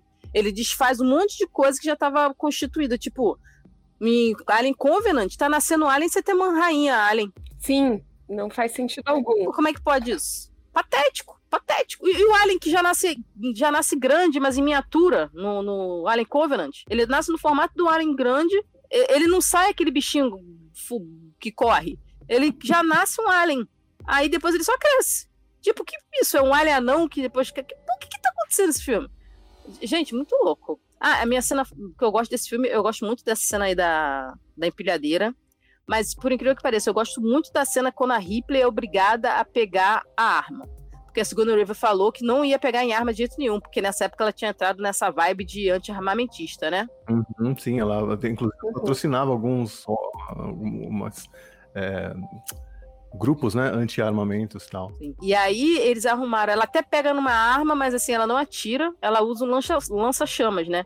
E aí, quando ela consegue pegar a Newt de volta, vira a guerra das mães na porta da escola, já começa ali. Uhum. Porque ela cai no lugar onde tá cheio de ovo do Alien e a mãe tá lá. E aí ela vai atacar a mãe. Quando ela, quando ela nota o quê? O que, que ela tá tentando proteger? Entre aspas, a Ripley tá tentando proteger a filha dela. E aí ela vira o jogo pra cima da mãe Ellen como? Apontando pros ovos. Uhum. E aí, tipo, ah, é? Você quer atacar o meu? Eu vou atacar os seus. Uhum. Fica parado aí. Sai da minha frente. né? Mas vem cá, vocês não acham que aí a, a Ripley cometeu um erro estratégico? Por quê? Quando ela, a mãe Alien, a rainha Alien, viu que ela tinha poder para destruir os filhos, ela falou para os caras, aqueles aliens que estavam nas saídas, né, abrirem espaço para deixar ela fugir. O planeta ia explodir de qualquer jeito. Então ela teria tempo de sair correndo com a, com a Newt e não precisaria ter né, despertado a ira da rainha. Não, ela, precisa, ela precisava desestabilizar a rainha Alien. Porque ela, na verdade, a Ripley não sabia que tinha outros aliens. Na verdade, acho que não tinham outros. Só tinha a rainha Alien e aqueles ovos. Então o que, que ela fez? Não, tinha um em cada saída. Tipo os guardiões, né? Os soldados tinha dela. um, um em cada saída. Os soldados dela estavam fechando as saídas da, da Ripley. Tinha sim. E aí a, a rainha. Né? Ah, verdade, verdade. E aí, mas assim, eu acho que foi certo porque ela conseguiu abrir o caminho, ameaçando. E outra coisa, ela desestabiliza o sistema ali porque ela pensa: a Whaley Tani vai mandar a gente de volta para cá. tinha a explosão programada, mas vai que não funciona. Eles chamaram um avião, o avião também não funcionou, caiu lá na casa do chapéu. tipo, o robô podia trair ela de novo. Então, eram mil situações ali. Então, ela ataca os ovos meio que na raiva de tipo assim, não vai ter, não vai mais espalhar, porque não é mais até. Ela, quando ela aponta a arma ao início, você vê que ela tá usando isso para tentar fugir. Mas você vê que quando ela atira, a cara dela é outra, tipo assim, ó, aqui, ó, sua filha da puta. Uhum. Acabou. Uhum. Sabe? Por isso, e é por isso que a Mayeli vai atrás dela, porque se ela não tivesse tirado em ovo nenhum, a Mayeli tinha ficado lá de bobeira, entendeu? Sim, é por isso que eu acho que foi um erro. Ela deveria ter saído e aí pensado num jeito de explodir tudo aquilo. Ah, mas aí é a raiva do momento. Aí vem, vem aquela adrenalina, entendeu? Você essa. já tá guardando coisa de, é... do filme 1. Então, não dá. Então, o que, que acontece? Eu acho que assim, a gente pode pensar, ah, que bobagem, né? Por que, que ela não fez isso, não fez aquilo, não fez aquilo outro? Mas tem que entender que é ser humano também, né? Que, que a gente não controla alguns impulsos que nós temos. E ali e aí ia ficar um, tipo um furo de roteiro. Melhor fazer aquilo ali e pronto, acabou. E eu achei muito bem feito. e, a, e, até para gerar o embate final, Sim. porque o que, que ia foi o que você falou. Se ela não atira nos ovos, o que, que ia motivar a Manhalha a soltar o rabinho dela e ir atrás da Ripley lá na nave? Nada. Uhum. E aí teria como um furo tipo, ah, saiu, tá bom, não teve aquele clímax maravilhoso, Final né? Final anticlimático. Sim, tipo, aí, pro show. Sim. Uhum. Um filme todo para criar uma tensão que teve, mas não foi completa, entendeu? Uhum. Faz tá todo legal. sentido. Bom, vamos então para umas teorias malucas sobre o filme. Adoro. Você acha que dá para fazer uma alegoria entre o papel da mãe moderna e da mãe tradicional nesses nesse filme, vendo a, a, questão da rainha Alien e da Ripley? Assim, cara, na boa, eu só consigo ver duas mães. Uhum. Só que são uma, é uma mãe mais animalesca, né? Porque é um animal. O Alien não é um ser mega racional e super inteligente. Eles têm objetivos, eles são inteligentes para os objetivos deles. Eu vejo mais é, é, tipo como se fosse uma galinha, é uma chocadeira, uma mãe que tá cuidando dos seus filhotes porque ele, ela precisa, inclusive, deles para poder continuar o ciclo. Então, não tem como comparar isso com uma pessoa ou um núcleo familiar, assim. Eu acho que a Ripley pode ser considerada uma mãe solo, porque ela adota essa garota e em momento nenhum ela mostra assim, essa, eles empurram essa história do, do, do, chato do cara do Michael Bean para poder falar assim, olha, a Ripley tem marido, hein? É, sabe? Mas não é, não, a parada não é essa, entendeu? A parada é ela com a garota. Então, tipo, se aquele cara morresse, explodisse numa bola de fogo, tanto faz. Porque a relação criada ali é com, com ela. Eles tentam botar o, o chapeuzinho dele na cabeça da menina para ela. Mas, tipo, não rola, não rola. O cara não tem química com ninguém. Entendeu? Então, é, eu acho que essa coisa da, da, da, mãe só, da mãe que pega uma criança para criar e ela se bastar para criar aquela criança e cuidar e prover e proteger sem precisar de homem, sem precisar de nada. Isso aí eu acho que é cabível. Mas a mãe Alien não, ela é só um bicho. É, eu não vejo um bate mesmo. Eu vejo exatamente isso, que é a figura da mãe da mãe solteira que tem que ralar nos 30, entendeu? Tem que a todo custo fazer a trazer a sobrevivência do próprio filho. Não não vejo outra coisa. Uhum. E vocês se solidarizam mais com a Rainha Alien? Hoje, mais sendo mais velhas e tal, porque na verdade o que ela tá tentando fazer é preservar a espécie, ela encontra um planeta que serve para isso e ela tá fazendo o papel dela, né? Não, não mas isso desde o primeiro dela. Alien, o Alien só tá querendo sobreviver. O Alien não, ele não escolheu entrar na nave. Uhum. O cara que meteu a cara no ovo lá e aconteceu, não aconteceu. não, mas não é verdade. Se tivessem conseguido abrir a porta pro Alien sair correndo, eles tinham ido embora e pronto. O Alien não vai ficar lá atrás deles pra, pra poder ficar pegando gente, sabe qual é? Às vezes precisam de hospedeiros, né? Acho que o Alien é, uma, é, é, é, simplesmente instintivo. Eles precisavam. Eles são parasitas, eles precisam dos. Do, dos hospedeiros. Do humano, dos hospedeiros para poder uhum. procriar, né? Então. É nada mais justo. Tinha gente ali dando... Sim, mas aquele primeiro Alien, eu acho que ele tava mais com medo do que com essa e preocupado com a hospedagem. A gente fica meio pensando nisso da, do, do, do, hospedeiro, porque a gente viu a versão inteira. A gente vê que o Dallas e outro cara estão lá servindo como hospedeiros. Mas se você uhum. tirar isso e ver só a versão que foi ao cinema, você vê que é um bicho tentando sobreviver dentro de um monte de trap e as pessoas armando armadilhas para ele para tentar pegar ele. Então, tipo, é meio uma sobrevivência, cada um tá tentando sobreviver do seu jeito. É uma questão instintiva que ele tá seguindo, né? Eu vou querer sobreviver a todo custo, assim como as pessoas dentro da nave querem sobreviver a Uhum. todo custo. Sim, é um problema de. Problema de agendas, entendeu? Agora, no segundo, quando já aparece a mãe, ela realmente ela tá vivendo ali. Só que o que eu acho estranho do segundo, que, que para mim não fica bem explicado, é que essa mãe vem de onde? Porque no primeiro filme, a gente vê ovos, mas a gente não vê a mãe, porque não existe essa mitologia da mãe, né? Porque o Ridley Scott não criou isso. Uhum. Mas essa mãe é, começou a botar ovos dentro de uma construção nova. Não era naquela nave que estava largada lá. Eu queria muito saber do, como aconteceu, porque tem essa história, né? Do, por exemplo, pode ter um alien no lugar, mas se esse alien nascer e ver que não tem uma mãe alien, ele vai se mutar até virar. É a evolução. Tem essa evolução, tipo assim, tem o, o, o alien que é guarda real, mas se ele vê que a mãe alien tá morrendo ou tá acontecendo alguma coisa, ele vai se mutar para poder cumprir os dois papéis até conseguir reorganizar essa colmeia. Eu queria ter visto como isso aconteceu, porque não mostra, entendeu? Isso foi reorganizado, mas a gente não sabe como. Porque não ficou ninguém lá para poder ser hospedeiro. Se todos os ovos estavam. pa- Ah, não, foi o pessoal da colônia que Uhum. começou a fuçar. É, Verdade. Aí eles acabaram virando hospedeiro. É, aí eles acabaram virando hospedeiro. Porque, porque no primeiro não fica ninguém pra trás. Então, se ninguém tivesse ido lá, tipo, não ia dar nada. Em algum momento, nesses 20 anos lá, eles acharam. E aí começaram a fuçar, alguém foi infectado e aí deu no que É, deu. porque levou um tempo pra acontecer a infecção, né? De todos. Então. Fuçaram. É, tem muita gente que fica brigando com essa questão da infecção. Gente que tem personagem que fica infectado um dia e explode, tem outro que fica infectado não sei quanto tempo explode. Por causa do Alien 3, inclusive, também tem esse questionamento. Mas assim, eu, eu acho que tem essa possibilidade de variação de, de a pessoa estar infectada há mais tempo que outra e a outra sair antes, sabe? Uhum. Não sei, eu acho que, que, que rola isso. Não tem uma certa, uma data assim. Exatamente 24 horas vai explodir o bicho no seu peito. Uhum. Eu acho que depende da pessoa, entendeu? Do hospedeiro. É. Bom, o que a gente sabe é que é uma criatura incrível, né? Essa criatura realmente Sim. foi adaptada para sobreviver, né? Bom, a gente pode ir agora. E aí perde pro predador. Não consigo É, entender. é verdade. Verdade. Ah, mas ignora esses, ignora esses filmes, tá? Simplesmente ignora, porque eu acho que eles estão querendo tirar leite de, de pedra, entendeu? Sim, sim. Tipo, ah, vem de Alien, vem de Predador, vamos colocar os dois juntos e vamos lá? É isso aí. Faz um videogame, tá tudo certo. Não precisa botar em filme, não, né? Não- É, mas é que é pra ganhar dinheiro, né? É verdade. Bom, enfim, acho que a gente não pode falar muito mais da história, porque aí a gente vai acabar invadindo outros filmes e o foco de- de- dessa edição aqui é esse filme de 86. Né? Então a gente pode ir agora para os segmentos específicos, que são perguntinhas que eu vou fazer com temas que eu fui pescando aí durante o filme. Opa! Começando com Bela Adormecida. A Ripley dormiu 57 anos.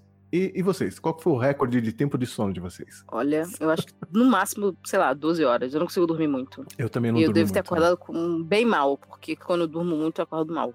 Então, eu tinha esse apelido quando criança, Bela Adormecida, porque eu dormia 12 horas bonito, assim.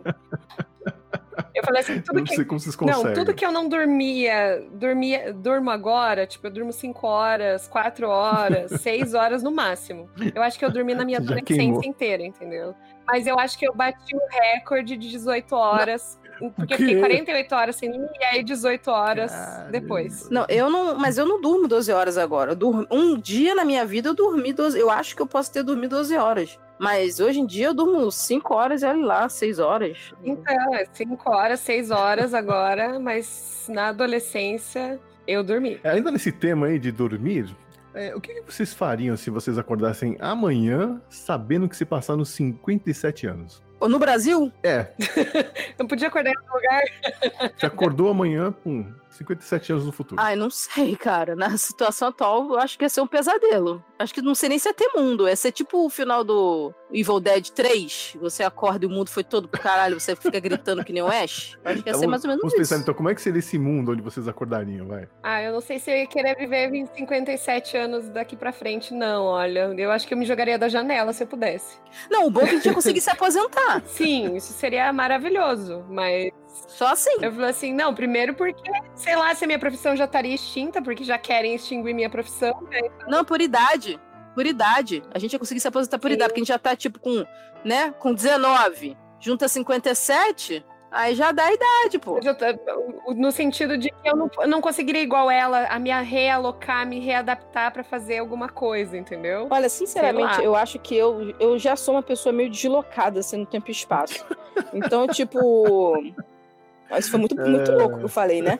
É, então, tipo, eu não sei. Eu já não tô me adaptando a hoje em dia, sacou? Eu já não tô conseguindo lidar com a rede social hoje. As pessoas de hoje em dia. Imagina que 57 anos. Ou vai estar tá uhum. muito ruim, ou vai estar tá muito bom. Eu não consigo ver uma, um negócio meio termo, sabe? Eu só consigo ver evolu uma evolução muito, muito alta pro, pra merda total, fim do mundo. ou então para algo, tipo, vamos voltar para viver no mato. Então acho que eu ia me adaptar, porque não é ter tecnologia mais. O mundo de qualquer é. jeito ia acabar. O, tipo, a máquina do tempo, assim, que ele vai para o futuro e pensa que é o uhum. passado, porque as pessoas são extremamente maravilhosas e lindas e vivem no mato. Exatamente. Só que são. Planeta dos macacos. A gente acorda e os gatos estão tudo tomando conta do mundo. e a Estátua da Liberdade né, demolida no cantinho. Bom, outro segmento aqui. De novo, a Ripley ela é forçada a encarar a criatura de novo, né? E ela, ou seja, ela tem que encarar os seus medos de frente mais uma vez. E vocês já passaram por alguma experiência semelhante de ter que encarar o medo? Por um alien nunca. Sei lá, medo de escuro, medo de altura, medo de barata, medo de aranha medo de assalto, medo de doença, alguma coisa que você obrigado? Porra, a eleição, a eleição foi tenso, cara. A eleição encarei vários medos nos dois turnos. E o meu final foi tipo Ripley. Deu merda, fudeu geral mesmo, ca caiu minha casinha. e tamo aí vivendo, né? Continuamos vivendo no medo. E a gente não sabe o que, que vai dar. Então, eu, eu vivo medo, com, se for, for, pensar nisso, eu vivo no medo constante que eu não sei até quando eu vou poder fazer o que eu faço, entendeu? Eu sou professora de história, para quem não uh, sabe. E minha filha, isso aí é então... primeiro que roda, hein? É, então. Com um aí, professor que quer dar aula. É, eu Fica inventando que ditadura foi do mal. É, é, medo constante de, de falar bobagem, ou. Não, falar bobagem não, porque a gente fala. Não, de falar a verdade, falar na verdade. verdade né? E aí acreditarem que eu tô falando bobagem, ir lá tomar um processo, ser filmado em sala de aula. Ai, então, olha. tipo. É, é, é, um. Então eu estou vivendo medo. Hum. eu acho que a maior, a maior coisa é viver o medo e, tipo, tudo que eu falo tá errado, entendeu? Chegou a esse ponto de pessoas na minha vida se mostrarem extremamente asquerosas. Então, a, então mas a gente tá vivendo no mundo da Sarah Connor. Sim. Que é assim, você é maluca, vai pro. Interna ela, ela tá Interna, louca. Porque sim. só a gente tá dando murro em ponta de faca e as outras pessoas parecem que estão vivendo em outro planeta. Por isso que eu falei que eu tô meio descolada da realidade, sabe qual é? Eu digo que eu tô vivendo uma distopia particular. Porque eu não sei o que, que tá acontecendo. É, eu vou te falar que, olha, eu, uh, se você me perguntasse nos anos 80, né, como eu imaginaria o futuro, com certeza eu não imaginaria um futuro onde as pessoas acham que a Terra é plana, onde, sabe, vacina faz mal. Isso. Tudo isso jamais ia passar pela minha cabeça. E que arma vai resolver o problema da Exato. violência, mais arma vai resolver o problema. A gente tá vivendo o futuro do Robocop, cara. Aquele futuro que mostra lá o pessoal tacando bomba na Amazônia, bomba atômica na Amazônia, Ai, falando que tá de boa, matando o presidente e, e, e, botando arma na rua de guerra. Tipo, não dá pra entender, cara. É muito, muito louco isso aqui. Aí, então a gente tá melhor que a Ripley. A gente vive com medo. A gente, vi, a gente olha na cara do medo é todo dia quando acorda de manhã. Quem é Ripley? Não, mas eu. Eu, eu, fico... eu me solidarizo, eu também sou professor, dureza, viu? Mas Sim. história eu acho que é a pior, viu? Não, Nossa, mas cara. sabe o que você responde quando vier um aluno falar sobre, sobre terra plana? Você fala assim, não, mas você sabe que o mundo dá voltas, né? Aí ele concorda e você ganha o argumento. Inclusive, tem um documentário na, na, na, Netflix sobre esse povo que é, é demais, né? É demais. Aí eu vou ver hoje. Porque falaram que é muito engraçado. O, meu sonho era, era falar assim, meu amigo, a Terra é plana, por que tu não mete o pé que vai caminhando direto até cair lá fora? Mas aí tem aquela cúpula, né, que é feita pelo Estado. Gente, eles inventam... Cara, é, é realmente... Olha, tem uma teoria de que houve uma explosão solar lá e a radiação chegou aqui na Terra e torrou os neurônios de metade da população, porque não tem outra explicação, sabe? É um negócio absurdo. Não, assim. não, isso não funciona porque Curitiba Curitiba não aparece sol e a galera é louca. tá na água. Pode ser. A minha esperança é que aconteça que aconteceu com Jânio Quadros. Que, tipo, foi aquela vibração, sabe? O cara era de direito e não sei o que lá, mas ele não fez nada e em seis meses ele tava fora. Enfim, gente, vamos lá. Mais um segmento no mundo da Lua. A Newt era, um, era uma de uma das famílias que colonizaram aquele planeta, né? Vocês topariam morar em outro planeta? No momento, toparia.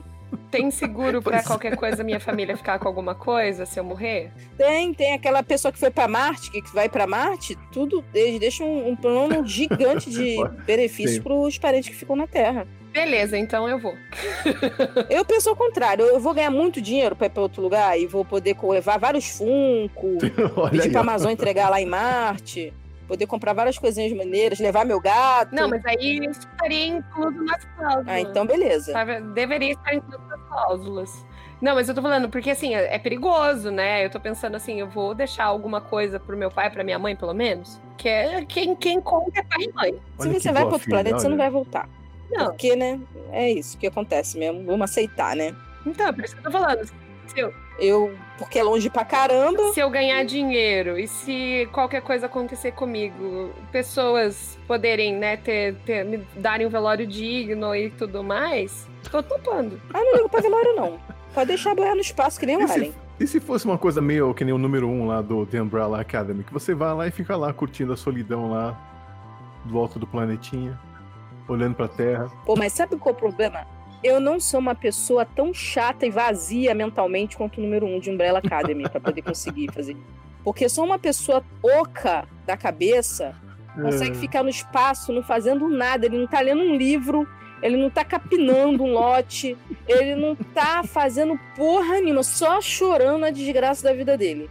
Tipo, tem que ser muito autocentrado e muito vazio pra poder ficar vivendo aquilo ali. Sem condição. Se eu fosse pra Lua. Se tiver livros, Netflix e tudo mais, tá de boa. É, se eu fosse pra Lua pra ser tipo um vigia da Marvel, ficar lá vigiando lá de bobeira, tomando conta de todo mundo aqui embaixo. Tinha uma TV, né, maneirinha, tomava conta de todo mundo, tinha coisinha pra ler e tal, não sei o que, beleza. Uma companhia aparecia de vez em quando.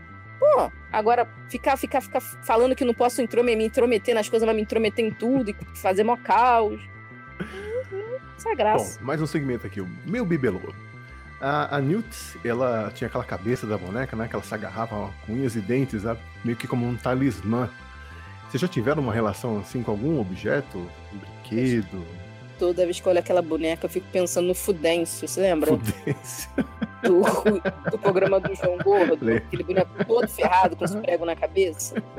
Eu fico olhando, gente, pra que, que tu tá arrastando esse demônio, garota? Deixa esse boneco pra lá. É, Dá vontade de tirar da mão dele e falar: pega aqui a Anabelle. A Anabelle é mais bonita que esse demônio.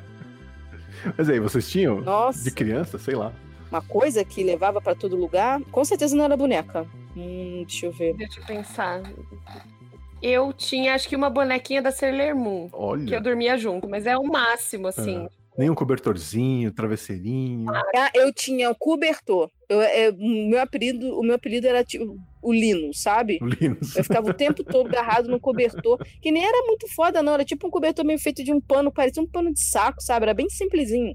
Mas desde pequeno eu ficava grudada naquele cobertor direto. Até que, sei lá, com 15 anos minha mãe tacou fogo no cobertor, sumiu com ele. Tipo, e eu fiquei, cadê meu cobertor? Durante, tipo, um mês, pé da vida.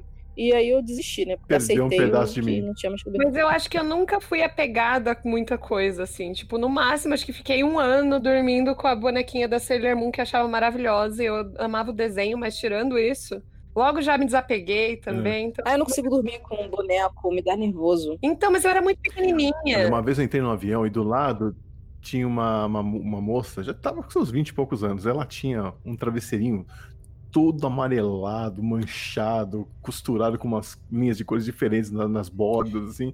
E eu olhei aquilo e falei: olha, ela não consegue dormir sem o travesseirinho dela. Eu, eu acho isso isso tá bonitinho, mas eu nunca tive isso, sabe? Tirando essa, essa fase da boneca, que foi um ano na minha vida, É. eu nunca tive algo apegada, tipo, nem chupeta eu fui apegada. Tipo, Larguei muito fácil. É. Eu tô pensando aqui, eu acho que eu não fui apegando. Um, umas coisas que eu sou muito apegada é carteira. Hum. Eu tenho essa Geralmente é homem que tem isso, carteira né? de dinheiro. Né? Porque eu não uso bolsa de mulher, eu uso mochila, uso carteira, aquelas carteira de mulher gigante, eu acho uhum. uma bosta, não cabe nada, é tudo duro. É, é mesmo. Assim, nada entra ali, e é sempre vermelha ou amarela, é horrível. Então eu uso carteira normal. e aí eu sempre gostei uhum. muito das minhas carteiras. O meu apego era as carteiras, até porque se eu perdesse, né, eu tava onde? Na rua. E, assim, é, eu gostava das carteiras. Agora eu tô. Meu, uma coisa que eu estou apegada é a minha carteira de Star Trek, que está Olha. se descosturando e aí eu vou ter que. Já tô pensando quem vai viajar para os Estados Unidos para me trazer outra carteira. Porque agora eu quero outra igual, mas eu vou comprar duas para deixar reserva. Eu tenho essa coisa de comprar duas vezes a mesma coisa para poder deixar reserva. É, eu acho que o máximo que eu não consigo me livrar na minha vida são minhas roupas. Eu tenho roupa desde os 15 anos, assim, guardada. Que eu uso ainda.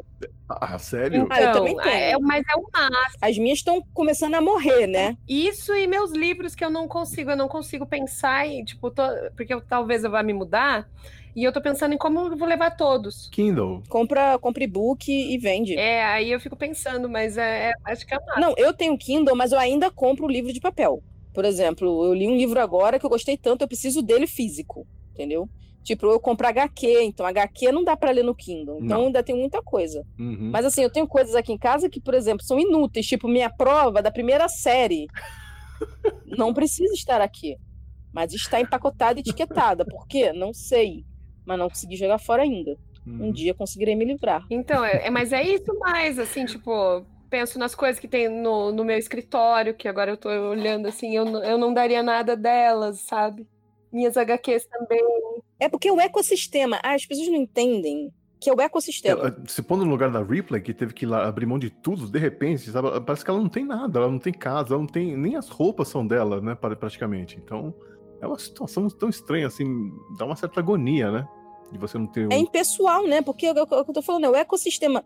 Todas as coisas que você tem na sua casa, por mais bagunçado que seja, você tem o hábito de encontrar elas, de estar tá ali. Aquilo ali é o seu local, porque tem aquelas coisinhas. Uhum. É, mas é bem difícil. Eu conheço alguém que tá dando todas as coisas dele, assim, sabe? Tipo. Dando? Aham, uhum, que ele tá desapegando de tudo. Ele só tem, tipo. Gente, eu vendia. Dá, dá, eu não dou nada para ninguém, não. É, mas é que é, é essa vibe mais, sabe, tipo vou viver do que a natureza me dá e tal, sabe? Então aí o que, que acontece? Eu falei assim, não, muito bonito, muito digno, né? Mas infelizmente eu não sou uma pessoa que conseguiria fazer isso. Não conseguiria. Eu tenho muito apego às coisas, mas não esse, esse apego assim, tipo, de virar bibelô e tipo, ai, eu vou levar para todo canto. Não, não é, não chega a esse nível. Uhum. Mais último segmento, extinção ou não.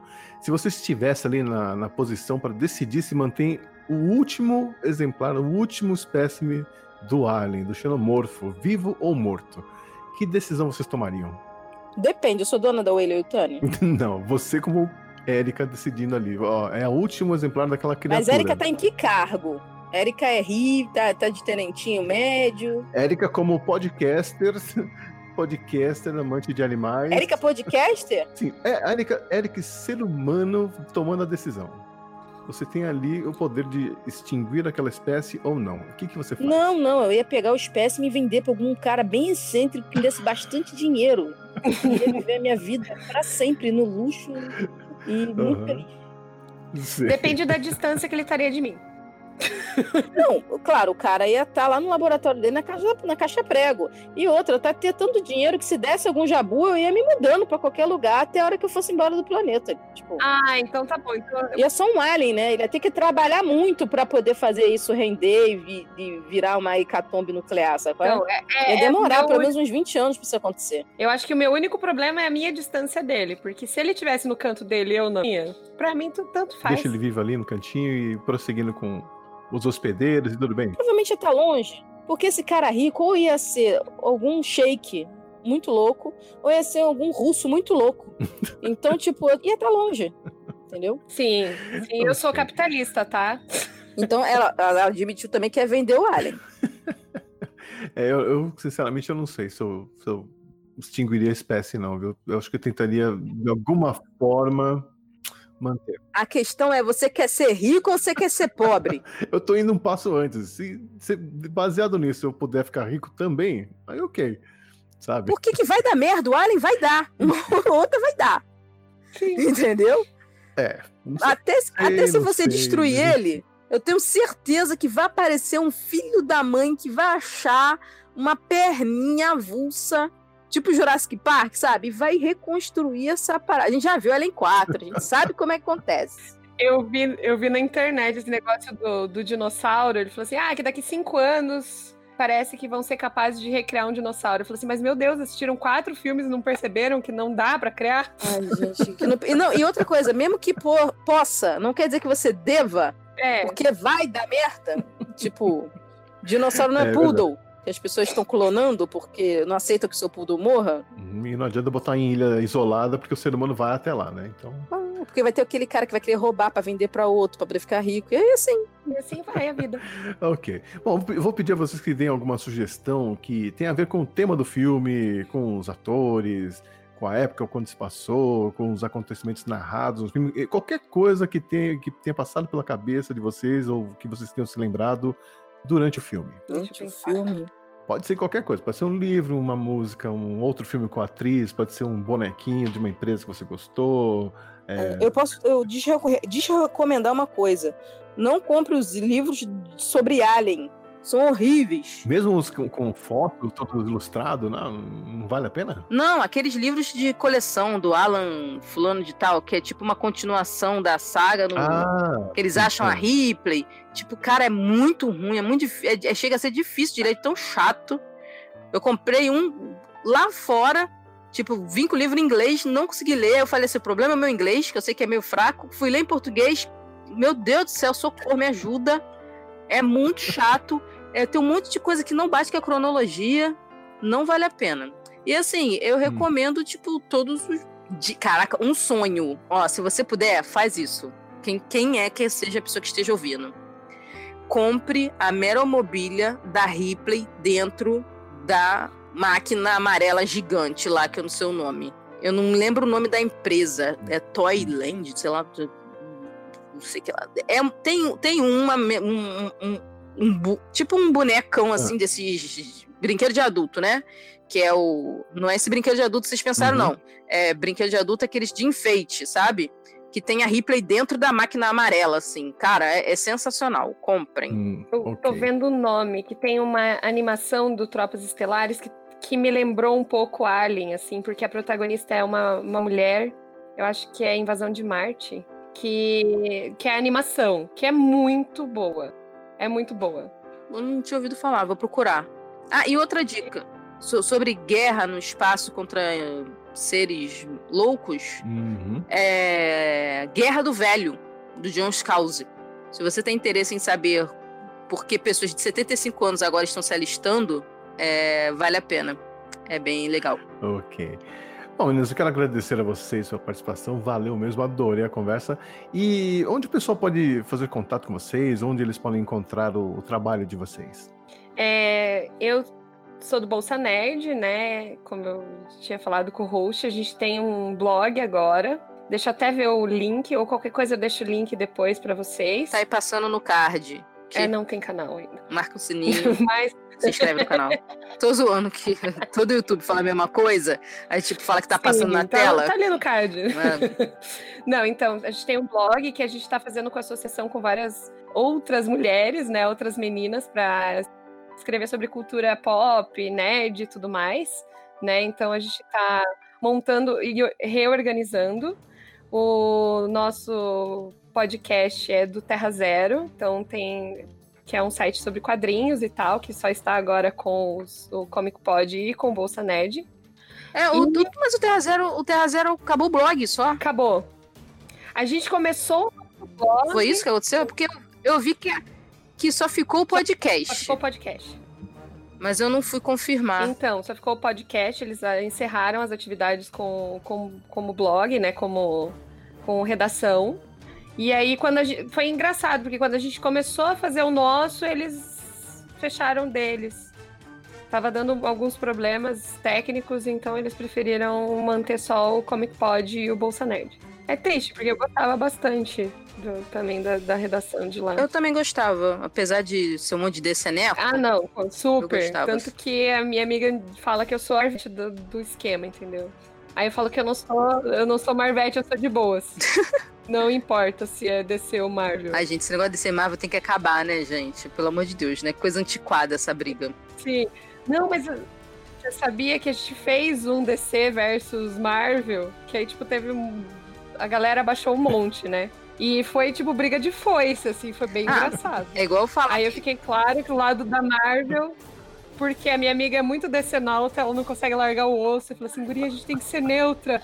Aí eu falei assim, tá bom, vou defender a Marvel. Que delícia. Eu adoro. Aí, aí os decenautas já vêm apelando. Eu tenho clássico, você não tem. Sim, sempre. É, é o maior argumento, né? Só tem isso. e tem a página no Facebook também, Bolsa Nerd. Pode ir lá procurar. É Bolsa, Bolsa Nerd, Bolsa Nerd. Bolsa, isso. Ah, é... Tá no Spotify? Tá.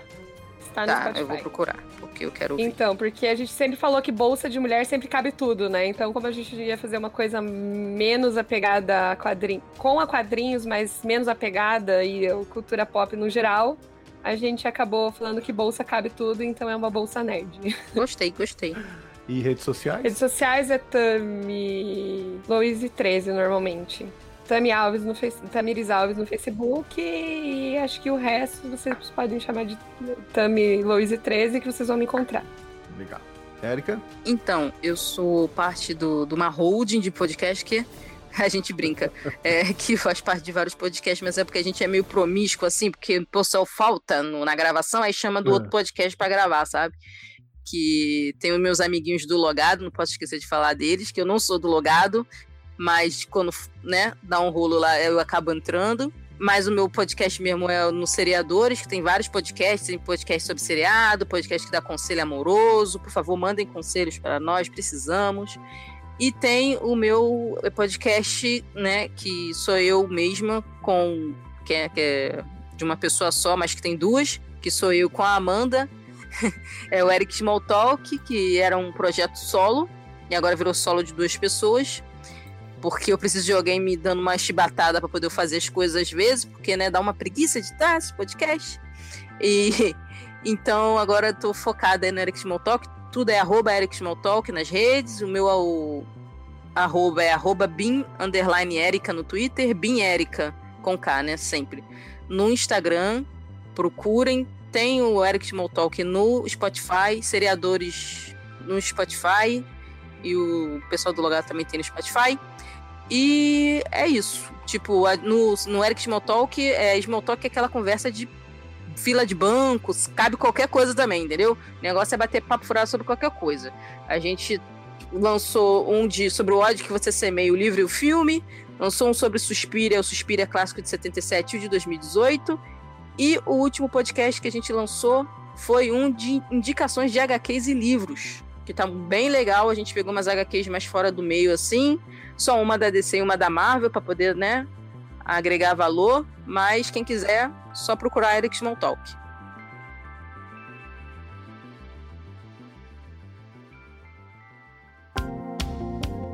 Tá aí, essa foi nossa conversa sobre o filme Aliens de 1986. Eu espero que você tenha gostado e se tiver algum comentário para fazer, mande aí sua mensagem via Twitter, Facebook ou pelo e-mail programa80watts.com.br. Mês que vem eu volto com mais um filme dos anos 80 pra gente dissecar em detalhes aqui no Cine Clube 80. A gente se vê. Um abraço.